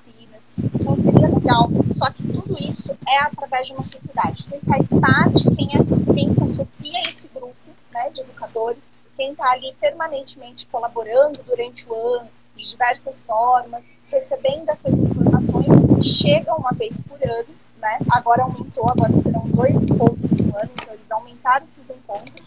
Seria uma coisa muito bacana de se pensar em fazer, né? Porque as pessoas voltariam ali para ter realmente uma oficina, uma mão na massa, que a gente fala. Então, a cada ano voltar para um local, para uma cidade que esteja próxima dessas pessoas que estão se associando. Hoje a gente tem essa questão que nem a Mega Live foi, chegou na casa de todo mundo, mas pensar em algo físico, na situação dessa oficina, para as pessoas porem a mão na massa. Né? Como foi apresentado para gente, existem espaços maker onde as pessoas podem ir para aprender. Então, como que ela chega até lá? Né? Como que ela pode lá fazer uma aula na semana? Né? Como é que ela pode, que nem eu estava comentando, eu queria ir até um local, fazer um treinamento, ter um treinamento. Eu tenho tudo isso, eu busco com vocês online. A gente né, tem uma mente inquieta, uma mente criadora. Então você tenta, né, ter também. Só que se você existem pessoas que precisam pôr a mão na mão pessoas que precisam ver qual botão apertar. Ela precisa apertar o botão e ver aquilo funcionando para ela reproduzir mais de uma vez quando ela está com a impressora dela ou no lugar dela. Então a gente precisa. Então acho que é montar uma sociedade, pensar-se em a gente gerar e uma vez por ano pelo menos fazer esse super encontro com as pessoas que assinam a revista, com as pessoas que curtem o Instagram, com as pessoas que assistem as nossas lives, elas estão lá. Então seria muito interessante ter alguns cursos, algumas palestras para esse grupo de pessoas que estão sempre realmente trazendo ali dúvidas, né? Buscando informações precisas para aquilo que ela quer produzir. Legal, eu acho interessante. Você está falando isso, estou lembrando de um caso, um depoimento rápido. Eu fui morar na Argentina, vinha para o Brasil uma vez por mês para resolver trabalhos aqui. Aí ia ter o Arduino Day, lá na Vergueiro, em 2020, 2016. Aí eu fui na Arduino, não conhecia, fui, fiz um curso com Cavalini muito tempo atrás, mas não mexi. Aí eu fui lá com aquela. O típico cara que foi olhar, né? Mão no bolso, aquela vergonha. Chegou uma pessoa para mim, não minto, foi na Galeria Olido isso. Chegou uma pessoa até mim e falou: O que, que você está fazendo? Ah, vim ver a feira, o encontro tal. Ah, você já conhece alguma coisa? Você quer falar com alguém? Falei, não, tô olhando tal. Ele percebeu a minha cara de perdido. Ele falou: vem aqui, solda essa placa enquanto você descobre o que quer fazer. Me pôs numa mesa de solda de franzininho, fui lá, sentei, soldei a placa, o cara foi mostrando componente por componente, montei a plaquinha. Aí ele já falou: ó, quem quiser mexer agora no código, aquela mesa vai mexer no código. Então eu cheguei com tanta dúvida que eu não sabia por onde começar. E um, tinha uma pessoa lá de Cicerone. Ela olhava na cara, ela fazia assim: esse daí veio de curioso e não sabe nem o que perguntar. Já punha na mesa da solda da Franzininho. Era eu, tinha alguns adultos, tinha algumas crianças, e todos a gente ali soldando Franzininho. Uma das crianças, acho que tinha, sei lá, 12, 13 anos, pegou no ferro de solda quente, a, a mãe já sacou do nada uma Coca-Cola gelada e falou: segura essa Coca gelada por uns segundos, já passa. E todo mundo soldando, mexendo. Eu acho que é isso que você tem que ter, uma comunidade que te receba de braços abertos. Né? Que você chega com mão no bolso, com vergonha de querer perguntar, e o cara fala, senta aí, ó, tô fazendo essa pecinha aqui. E começa a conversar. E é, a, a, a, revista não nasceu assim, sou muito honesto, a revista nasceu para ser um guia do melhor da internet do mês, lá na primeira edição. E foi graças ao Ayrton, graças ao Paulo, graças à Ingrid, graças ao Hugo, ao Kleber, ao Marcos, ao Vitor da National, a todos vocês que trouxeram um conteúdo e formataram a revista hoje para ela ser um ponto de partida. Né? Eu acho que agora, quem der um Google, quem receber por um dos anunciantes uma cópia da revista, quem começar a falar, opa, aqui parece que tem um ponto de partida. Mas os eventos como a Mega Live, abertos, a Mega Live chegou a 16 mil pessoas, né, Kleber? na, nessa Sim. edição que teve agora. 16 mil e tralalá de pessoas. Então, chegou na casa de muita gente, porque uma pessoa, cada lá é, é, uma conexão. Pode ter uma família assistindo numa TV, então o número real deve. Vamos dizer que pelo menos o dobro, 32 mil pessoas, duas fazendinhas lá do, do Corinthians assistiram a, a Mega Live. Eventos como esse, como o Amazonas que vai ter sábado, são fundamentais para aquele cara que está com a mão no bolso e não sabe onde começar, sentar e assistir agora que é online. E ele conseguir no Fab Lab perguntar o que ele quer fazer. Gente, eu recomendo, ó, você não sabe o que fazer no, no, no Fab Lab? Fala, eu vim aqui imprimir um Bente. Ele vai te mostrar qual é o barquinho, você vai lá sem que imprime aquilo. Missão para quem nunca imprimiu nada imprima um bente, fotografa e, e vê o resultado acontecer para você criar dúvidas. Mas eu acho que é Mano, isso, eu queria dar um depoimento. A, a, a, Expo, ela tinha um pouco dessa, dessa questão, né? Porque a gente tentou trazer os fabricantes para poder fortalecer o, o mercado nacional. A gente busca incansavelmente os cases de sucesso, porque na nossa visão é o que mostra o público o que pode ser feito na impressora 3D. Não adianta o Kleber falar de filamento, o, o, o Marcelo da, da SET falar de impressora. Não, não, não quis dizer nada para essa pessoa que está chegando agora. Mas na hora que ele vê as coisas impressas em cima da, da mesa, daqueles que são usuários, que são cases de sucesso né, na impressão 3D, isso, isso traz para o cara um, uma conexão na cabeça dele com aquilo que ele, que ele tem de necessidade. Né? E a gente começou a construir também essa questão das oficinas. Né? Chegou até um ano até que a própria Discovery fez o pré-lançamento daquele Desafio Maker Brasil no nosso evento, trazendo ali uma gincana, trazendo uma montagem de um, de um robozinho ali que eles, que eles iam mostrar no segundo episódio. Então, a gente está tentando buscar isso, mas é muito pequeno ainda. Né? Nós estamos falando de, de, um evento físico por ano, um evento que busca trazer o, público de 8 a 80 anos, é diferente da, da Inside, que é um público extremamente profissional. Né? Nós estamos tentando trazer para o geral, só que a divulgação ainda é um pouco complicada, né? O deslocamento das pessoas lá para a cidade de Hortolândia, que é a cidade que nos, que nos acolheu, também é, é, é bem difícil, mas nós temos buscado. Né? E assim, eu creio que com essa parceria, né, com, com o, Emanuel entrando dentro da, da, desse, fazendo parte, né, sendo membro da Expo 3DBR, vai trazer uma sinergia com a revista. Eu acho que isso pode trazer um público diferente. Essa ideia de mão na massa era algo que realmente a gente percebeu que era importante, né? É, no, no dia é um entretenimento para as pessoas que estão ali, mas é muito importante porque conecta, né? ativa a mente dessas, dessas pessoas. Então, o desafio nosso é promover isso cada vez mais em lugares maiores, em grandes capitais, para que a gente possa ter o acesso de pessoas facilitado. Isso a gente tem, tem procurado fazer já faz um bom tempo, né?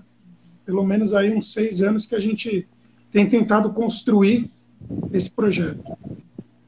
É, e eu acho que agora está acontecendo algo que é importante. A Ingrid hoje ela é uma embaixadora na educação. Ela tem sido a voz na educação, trazendo na, falou na falou na Mega Live, vai falar no Amazonas, está aqui com a gente hoje. Obrigado.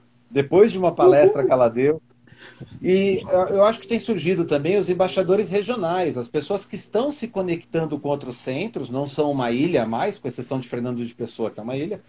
É. Piada sem graça. Mas o, o Ayrton em Manaus, conectando a gente, conectando a Alessandra no Rio Grande do Sul.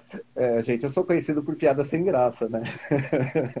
Mas é, o fato de a gente ter um polos se unindo, se comunicando, se conversando, vai acelerar esse processo que o, o, Brasil é continental. Talvez a Argentina, como toda a Argentina, parte de Buenos Aires do que é feito no Distrito Federal, que tem acho que um terço da população, ou um quarto da população, está ali em Buenos Aires.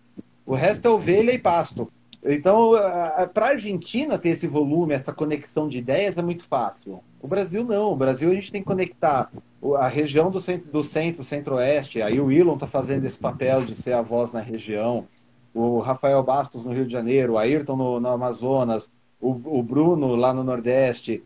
Eu acho que temos, tem surgido pessoas que são sinérgicas, não estão com o ego em primeiro lugar, mas estão com a comunidade em primeiro lugar, estão unindo e vão acabar criando essas interconexões. O Brasil, a gente está na direção certa. A gente só tem que ter paciência e não desistir a cada lombada. E tem lombada, hein?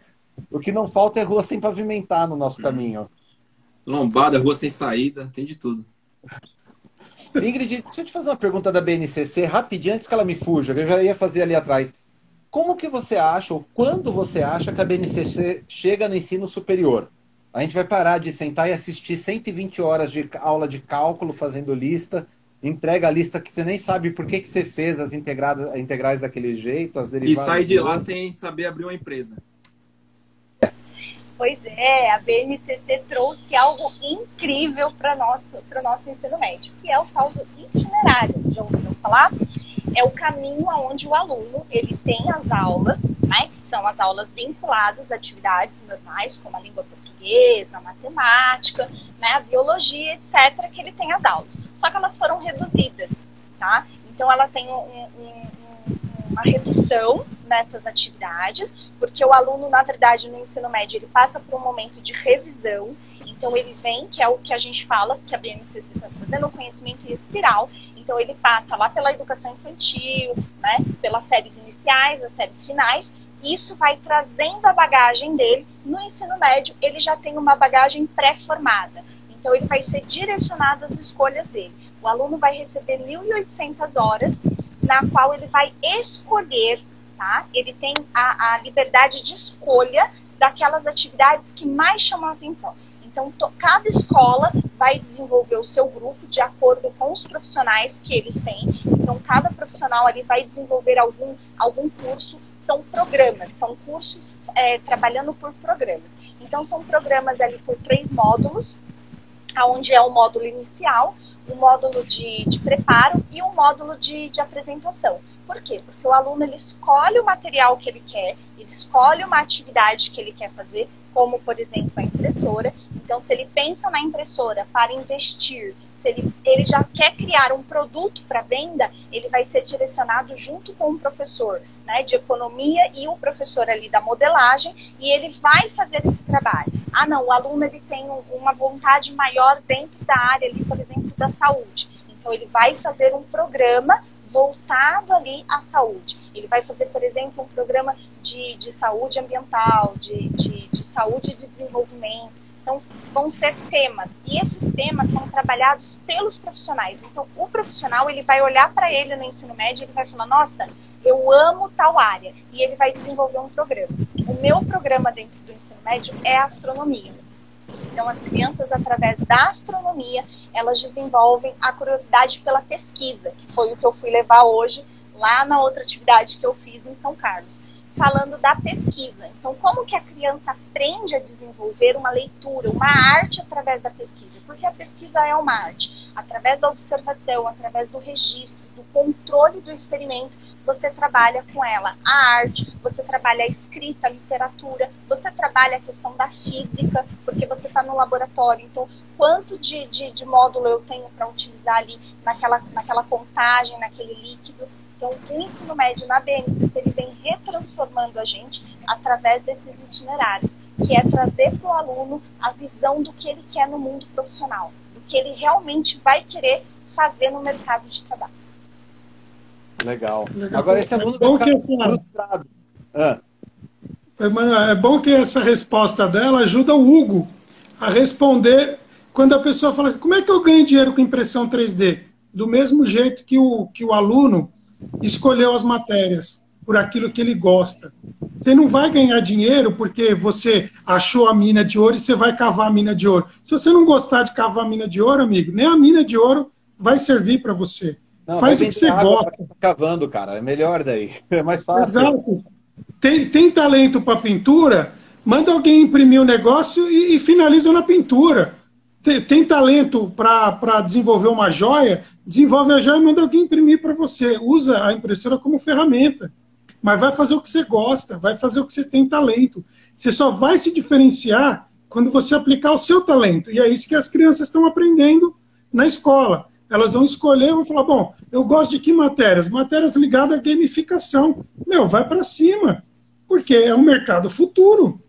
Então já está se preparando agora para algo que vai acontecer no futuro. E, e quem te quer empreender é o mesmo caminho. Não adianta querer empreender, porque, nossa, eu pesquisei aqui 35 tipos de franquias diferentes e achei que essa aqui tem o, o melhor ROI. Não, não é isso não, gente. É, é, que, que você gosta de fazer? Você gosta de perfume? Abre a franquia do perfume. Porque você vai saber falar sobre aquilo, você vai conhecer cheiro. Cara, cada um no seu talento. Então, quando alguém perguntar sobre impressora, ó, a resposta está aí. Né? Que a Ingrid deu. Não, é o Kleber, eu vou te falar que se ele der errado em plásticos, ele vai para o café, porque ele e o Thiago lá na, na sede da 3DX com café, meu amigo, ele tem colombiano, café com aromas, café, olha, é, eu acho que é a segunda agora, paixão agora ali já tá lá. Deixa eu fazer um parênteses aqui. Depois que eu vi o Thiago fazendo café profissionalmente como um barista, eu diria que imprimir poliacetal é fácil, tá, gente? Para quem conhece. É, o dia que você for, avisa que eu colo lá também, tá? Fechou. É, é meio parada de marca agora. Estou convidado. Encosta o umbigo lá no balcão, conversa, bom de papo a turma lá. Aliás, Emanuel, pode fazer o convite aqui? Por favor. 25 de janeiro, tá? Já guardem aí a data, 25 de janeiro. O Emanuel vai estar dando uma palestra no Instituto de Inovação de São Caetano, porque vai ser a inauguração da 3DX e da Soares 3D Projects. Nós estamos mudando para um novo ambiente, vai ter um coquetel lá e nós vamos ter presenças ilustres lá, como o Emanuel, como o Rubens também, que vai falar um pouco sobre o Fab Lab. Eu falei que só Deixa já o convite para todo mundo aí. Save the date. Caramba, aí sim. Então, com esse convite que a gente vai ter que colocar agora no dia 15 de dezembro na revista, a gente vai ter que colocar um cartaz enorme para que nossos leitores também saibam que isso vai acontecer lá. Perfeito. O acesso, um simples, alguma coisa para não, não, não, aparecer a torcida do Corinthians lá e lotar o lugar. Lá é grande, né? Acho que a torcida lá é grande, lá é grande. Uma fazendinha cabe lá também. Ó, nós estamos querendo levar para dentro desse ambiente a Expo 3D BR do próximo ano. Opa. Uma versão do segundo semestre. O lugar, o lugar é grande. Se tudo correr bem, se, se realmente o Instituto estiver avançando na, na velocidade que a gente está esperando, isso, isso deve ocorrer no segundo semestre do ano que vem. O meu artigo na revista desse mês, agora de dezembro, vai ser um balanço do mercado. O que eu falei lá no início da nossa live hoje, empresas chegando, empresas saindo, mudanças que a gente está vendo no, no, paradigma das impressoras, e muito disso vai refletir no ano que vem. Só que aí alguém pode falar, poxa, Manuel, chegou o final de 2022 e não foi tudo aquilo. Cuidado, 2022 é um buffer. Tem eleição e Copa do Mundo e eleição e a Copa do Mundo está fora da data comum dela, que vai ser em novembro. Então, ano que vem vai ser um ano atípico, mas 2023 é. O, o pessoal vive falando né, que é o ano do, de alguma coisa no Brasil. 2023 está se desenhando para ser o ano da impressão 3D no Brasil. Né, os players estão chegando, estão se acomodando, tem fábrica sendo montada, tem coisa nova acontecendo de monte. E 2023, quem já tiver mais, é, mais preparado, vai ter uma largada mais na frente do que os outros. Então eu acho que é um ano bom para se antenar, se preparar sem gastar nada. Vai no Fab Lab, faz aquela cara de paisagem, reza para ter a sorte que eu tive de achar um bom Cicerone que vai falar: escuta, tá aqui só moscando, tem que me ajudar a cortar uma plotter. E vai lá fazer, e vai aprender, e vai mexer, que é, é o que a gente precisa, gente fazendo. Conselhos finais, a gente está com 2 horas e 15 de live. Acho que é a maior live de lançamento que a gente já teve. É, eu só faço mega live, tá? Eu, eu tô aqui pensando é. na minha aula. Falei, nossa, eu preciso fazer uma aula de finança voltada aí com, com a impressora 3D, mas para dentro da astronomia, porque eu estou pensando aqui, porque eles estão querendo comprar telescópio, quanto custa, quanto. Nossa, eu vou trabalhar essa questão como a impressora 3D, montar a oficina, da gente pensar por que, que tem, micros, tem telescópios mais caros e mais baratos, e a gente montar isso aí para ver essa diferença do, do valor com um espelho projetado na impressora 3D. Olha, Ixi, legal. Eu vou encher o saco legal. da Ingrid. Meu irmão está querendo comprar um telescópio, que meu irmão ele é, é fascinado em astronomia, né? Já vou encher seu saco já. O meu produto final do meu projeto de astronomia para o ensino médio, eles programaram a constelação no programa, na, na modelagem, e a gente imprimiu. Então teve vários fatores ali, porque eles queriam fazer que tem estrelas maiores, estrelas menores, então eles precisaram modelar essa diferença de tamanho com a diferença do brilho e da cor. Então a cor aonde estava maior tinha que sair mais intensa, aonde a estrela estava menor tinha que sair menos intensa. É Foi bem legal a finalização do nosso projeto do ensino médio com a impressora. O professor de educação de, de física lá ficou perplexo lá, porque ele precisou me ajudar porque ele que conhece mais a impressora 3D, e aí ele teve que imprimir, aí teve umas coisas que a gente não conseguiu imprimir, aí teve que voltar para modelagem. Então, por isso esse caminho, né, quando eu dei a palestra, eu falei do caminho, porque eu senti muito isso, né? Porque a gente vai pensando muito no produto final e esquece de como a criança pensa, né? De como que ela programa, do que que ela vai usar, que cada grupo tem uma forma ali, né, de envolver a criatividade, né, de pensar naquela imagem. E aí foi bem legal o. Você está falando, tem um livro chamado A Year with a 3D Printing, grátis na plataforma Apple. Então, se você tem um iPad, iPod, iPhone, MacBook de qualquer idade, você pode baixar esse livro gratuito. E o programa da aula era os alunos criarem um carrinho do Hot Wheels impresso, design deles. Tinha corrida com esses carrinhos, então os alunos tinham que aprender a pôr peso, a pôr a carga, fazer as rodinhas, e tinha que fazer a embalagem do produto, aquele blipster, para vender o carrinho depois, com a decoração, com a arte. Então a aula ela partiu de uma aplicação de física, de atrito, peso, tudo para o design do veículo, para o design da embalagem, para a criação da, da embalagem. E o livro é grátis. Chama Um Ano com Impressão 3D, são 10 projetos, planos de aulas prontos, que vão de um card game, jogo de miniatura, até esse trabalho do Hot Wheels. Eu estou baixando, porque não estava atualizado o meu iPad. Estou baixando e já vou mandar o link lá para vocês aqui depois e deixo disponível aqui nos, nos comentários. Muito bom. Gente, palavras finais para a gente dar tchau para essa turma maravilhosa e se reencontrar aqui em janeiro, daí? Manuel, só tenho a agradecer e parabenizar você, viu? Cara, Parabéns por mais uma edição da revista e bora, bora para frente que 2022 está aí. Hugo, últimas palavras. Na live só, calma, não é uma ameaça. eu, já, eu, eu falei, posso pegar um cigarro? eu quero uma última refeição, não últimas palavras. É. Não, acho que nada a acrescentar. A, a Ingrid já deu o show, o Kleber também. Eu tentei dar a mínima colaboração aí. Agradecer a todo mundo que participou, o chat bombando aí. Valeu, galera. Tamo junto. E é isso, até a próxima fazer um balanço aí de 2021. Por favor. do conhecimento através da tecnologia seja dominadora aí na 3D. Amém para nós todos. Gente, maravilha. Obrigado a todos pelo tempo de vocês, pela participação Obrigado. de vocês no chat, a vocês que vieram e ficaram com a gente. Foi maravilhoso. Nos vemos na revista dia 15 e na próxima live. Até lá. Valeu.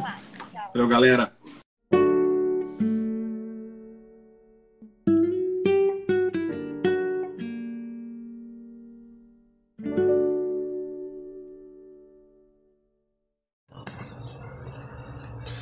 Bem-vindos, amigos do nosso podcast, o i3D Cast, o podcast do Impresso 3D, ao nosso último episódio de 2021. Literalmente, semana que vem já é 2022 ou 2022.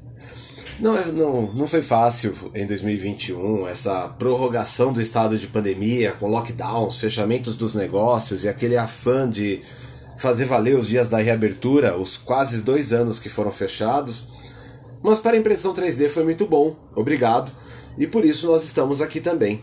Esse foi o ano em que o projeto pessoal, absolutamente despretensioso, saiu do papel, literalmente, e foi o surgimento da revista digital Impresso 3D. E sabem de uma coisa? É engraçado que quanto mais envelheço, mais faz sentido o famoso discurso do Steve Jobs em Stanford na formatura de seus alunos.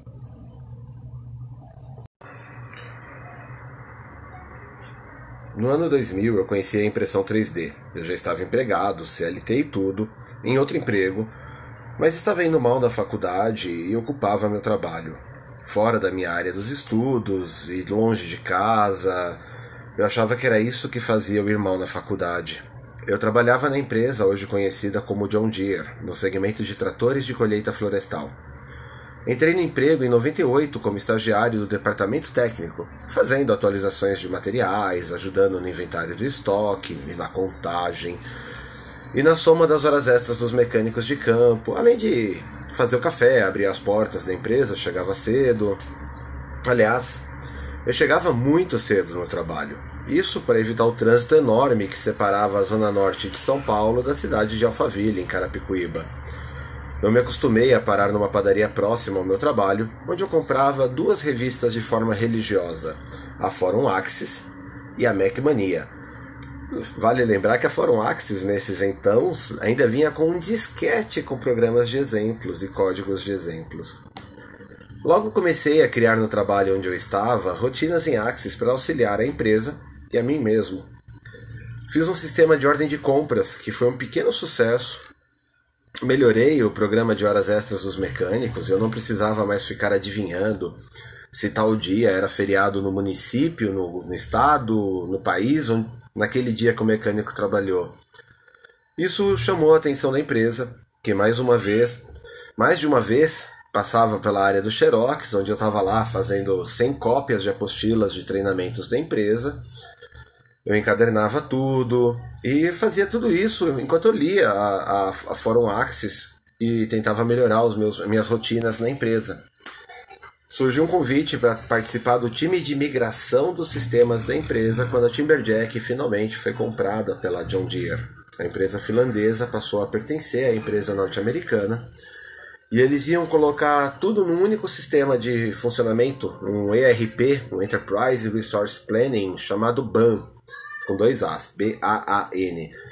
Um programa da People Software, um concorrente da Oracle, eu imagino, naquela época.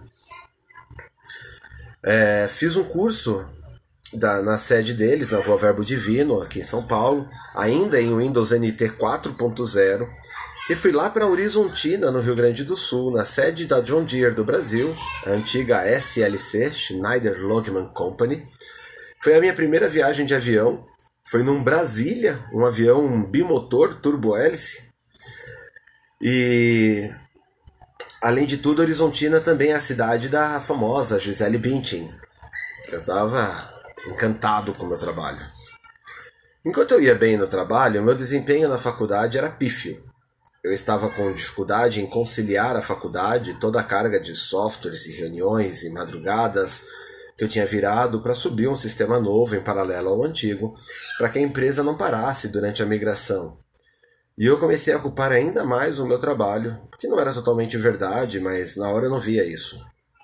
Eu comprei um jornal, fui na área de classificados num domingo, e foi onde eu conheci a impressão 3D, que na época era chamada Rapid Prototyping.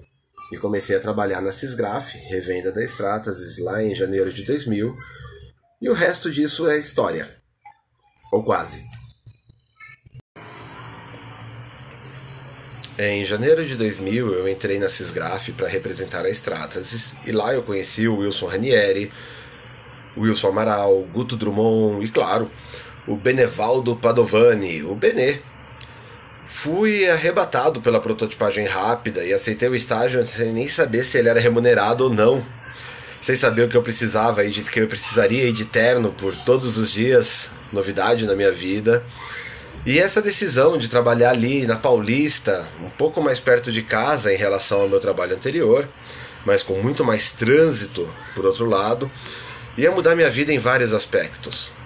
Logo após a migração do emprego e passados os primeiros meses que eu recebia treinamentos, tinha muita tarefa, muita coisa nova para aprender, em algum momento a rotina voltou a se bater sobre mim. Meu desempenho ainda não tinha melhorado na faculdade e eu não conseguia entender o que estava errado porque eu andava tão distraído. Acontece que lá no meu emprego anterior, nas visitas diárias à mega banca de jornais de Alphaville, eu tinha redescoberto outra paixão, a literatura.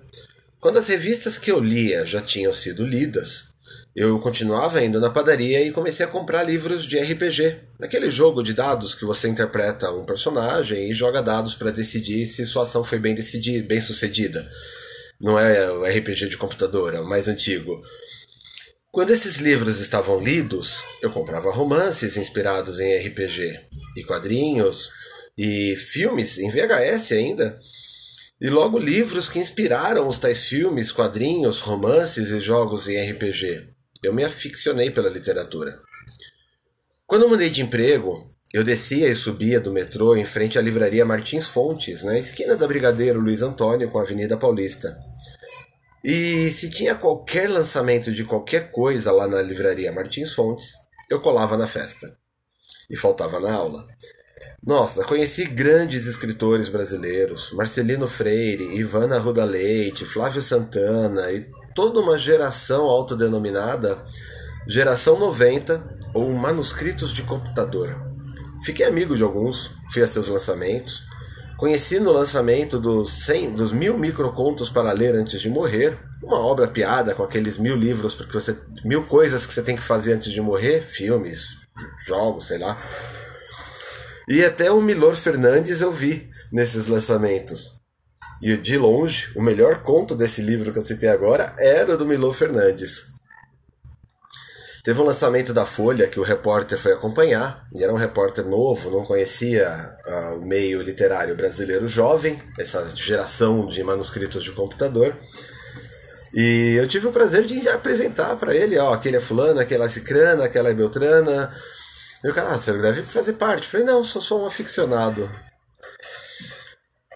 Finalmente eu percebi, depois de muita boemia e voltas a essa comunidade crescente de escritores brasileiros, que o problema com a faculdade era o mesmo. E eu traquei a FATEC. Fui prestar jornalismo. É claro que eu não passei. eu queria Casper Libero ou nada. E fui fazer cursinho, que também foi ótimo, foi uma grande decisão na minha vida ter feito o cursinho sem a pressão de ter que passar no vestibular. Eu já estava estudando em uma faculdade, eu já tinha um emprego. Nessa época, eu acredito que eu estava. RS Protótipos, eu imagino. É... E fazer o cursinho foi muito bom para eu aprender todas as matérias que eu não vi direito na escola técnica. Então, mesmo que depois não tenha servido, foi muito bom ter feito. Mas eu prestei naquele final de ano a Casper Libero de novo, e não passei de novo, e resignado voltei à FATEC. Na mesma sequência, se lá em 2001 os trabalhos de impressão 3D estavam muito fracos, lembrando que 2001 foi o ano do ataque às Torres Gêmeas, foi o ano dos problemas que nós tivemos internacionais, a guerra do Afeganistão, é, foi um ano de crise. Aqui nós já estávamos por volta de 2004, então nós já estávamos vivendo um novo momento. E eu fui me dedicar a esse trabalho que estava crescendo de demanda, com novos clientes, novos lançamentos, novos materiais, e eu precisava voltar a me concentrar nesse trabalho. O desejo de ser escritor foi ficando enterrado, a vontade de fazer jornalismo passou, E eu me, me revelei como um bom vendedor, um bom gerente de contas. Me apaixonei pelo que eu estava fazendo de novo. De 2004 a 2021 eu seria ainda um leitor voraz, dado a escrever no blog sobre impressão 3D, que eu mantenho desde 2012, arriscando a escrever outras coisas ao sabor das paixões variadas mas foi só em 2021 que os pontos finalmente começaram a se conectar. A minha paixão por impressão 3D foi redespertada na LWT com um trabalho desafiador. Juntou a, justamente num momento que eu entrava na LWT a fusão da Objet, a Objet que faz as impressoras da Polyjet, Polyjet, que é o cabeçote que faz a difusão de, de partículas, voxels de resina que são curados por luz UV, essa empresa de Israel comprou a Stratasys. E a Stratasys comprou a MakerBot. E assim como estas empresas se é, fortaleceram, se solidificaram, novas tecnologias, novos processos, novos cursos começaram a surgir aos borbotões. Eu fui para Israel, Estados Unidos, Punta Cana. Sim, Punta Cana a trabalho. Fui fazer um curso de vendas de uma semana lá. Claro que não me julguem, ninguém é de ferro. Dá para você assistir cursos das 8 às 18 no auditório e ainda assim virar noite no cassino. É, eu ainda sou um leitor voraz, eu ainda tenho paixão por RPG e, acima de tudo, eu amo escrever sobre impressão 3D. E o projeto saiu do blog e virou a revista não sem ter passado por várias tentativas de outras mídias. Eu tentei o YouTube, que hoje tem uma barreira de entrada enorme, você tem que ser mais religioso do que grade de programação de TV aberta. É horário para começar, horário para acabar, todo dia no ar, senão o algoritmo não vai te ajudar a crescer. Eu tenho mil e 1140 ou 1040 assinantes e tenho 30, 18 views nos vídeos. O meu vídeo não aparece nem para quem é assinante. Eu tentei vários canais de, de, de YouTube, tentei retro impresso 3D, tentei o canal de retrocomputadores, que eu ainda gosto, mas não quero mais fazer um canal sobre isso. Mas a impressão 3D foi uma constante em todos esses anos. As notícias, as novas empresas que surgiam, o mercado emergente favorecia conectar pessoas, né? Quando a Meta Máquina era uma empresa que estava em evidência, eu conseguia marcar uma entrevista com os donos e lá entrevistá-los. Então, foi muito interessante ver como esses projetos todos evoluíram. O blog chegou a ter mais de mil acessos diários únicos. Foi um dos maiores blogs lá em 2015, 2014, eu acho, 2014, 2015. Foi um dos grandes blogs de tecnologia no país, no Blogger ainda. É um negócio impressionante. Olhando para trás, é muito estranho ver como esses pontos foram se conectando para me trazerem até aqui. Após a FATEC, eu fui fazer marketing para me tornar um vendedor melhor. E com a impressão 3D, a impressão 3D BB, aquela impressão 3D raiz, aquela de 2009 a 2010, movida a Java, Python e barbante, antes do Arduino ser inventado ou popular, não sei, eu fui fazer TI para reencontrar aquele Emanuel programador de Axis dos anos 90, para melhor compreender o firmware, as linguagens de programação e o processo de funcionamento da impressora 3D Happy Happy, aquela que você arma e usa. Do Axis à literatura, do curso de mecânica técnica e tecnológica aos dias de hoje, é muito interessante ver como tudo isso, tudo, parece me conduzir até aqui nos dias de hoje e me levar a criar, junto com o Ayrton Araújo, uma revista que mudaria mais uma vez a minha vida. A revista Impresso 3D. A revista que, com 10 exemplares, é, publicados em 2021, chegou a ter 10 mil downloads. O pico de downloads foi a revista 3, sem dúvida, a chegada da Creality ao Brasil e aquela capa maravilhosa do Ayrton, das impressoras caindo feito meteoros na, em São Paulo. Hoje nós temos 250 assinantes, 250 patrõezinhos que pagam para nós R$ 9,90 para ter um acesso mais cedo à revista, participar das enquetes, ajudar a tomar decisões de pauta.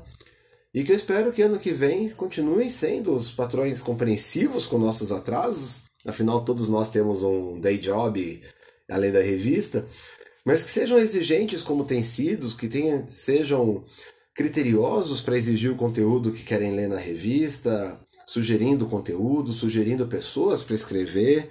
E eu espero que essa nossa comunidade se multiplique para que a gente possa continuar produzindo esse conteúdo mais vezes, com mais qualidade, eventualmente ter um número tal de assinantes que nos permita fazer impresso.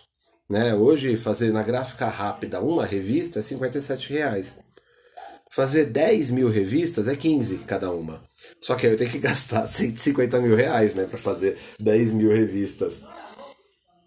Então, é, eu espero que a revista continue crescendo, que a gente chegue num patamar que dê para fazer a revista impressa, com um número de anunciantes que nos permita fazer essa revista impressa. Aliás, quero agradecer a todos os anunciantes que nos apoiaram em 2021, que embarcaram nessa loucura de um maluco que não é um youtuber reconhecido nacionalmente, que não é um Instagram com o maior número de seguidores, embora vocês estão ajudando a mudar isso, está crescendo bem a comunidade da Impresso mas que embarcaram nessa loucura de que, olha, a revista não é o Emanuel, a gente está apostando na comunidade que está se formando ao redor da revista. E é isso que eu queria agradecer. Agradecer como uma carreira que não foi desenhada para se tornar, para me tornar um produtor de revistas, mas eu passei por jornalismo, passei por cursinho, passei por marketing, passei por TI, trabalho há 21 anos, agora em janeiro, 22 anos com impressão 3D e parece que tudo foi se desenhando, como naquele discurso do Steve Jobs em Stanford. E eu quero desejar para vocês, um, primeiro agradecer por esse 2021 maravilhoso e desejar a todos vocês um 2022 de muito sucesso. E deixo um convite para vocês se perguntarem quais pontos vão se unir na sua vida em 2022. Quais novidades você espera descobrir no ano que está por vir? Eu, eu não sei dos meus ainda, mas garanto que estou ansioso para descobrir que novos pontos vão se unir. Até lá, meus votos de feliz 2022 para todos e obrigado.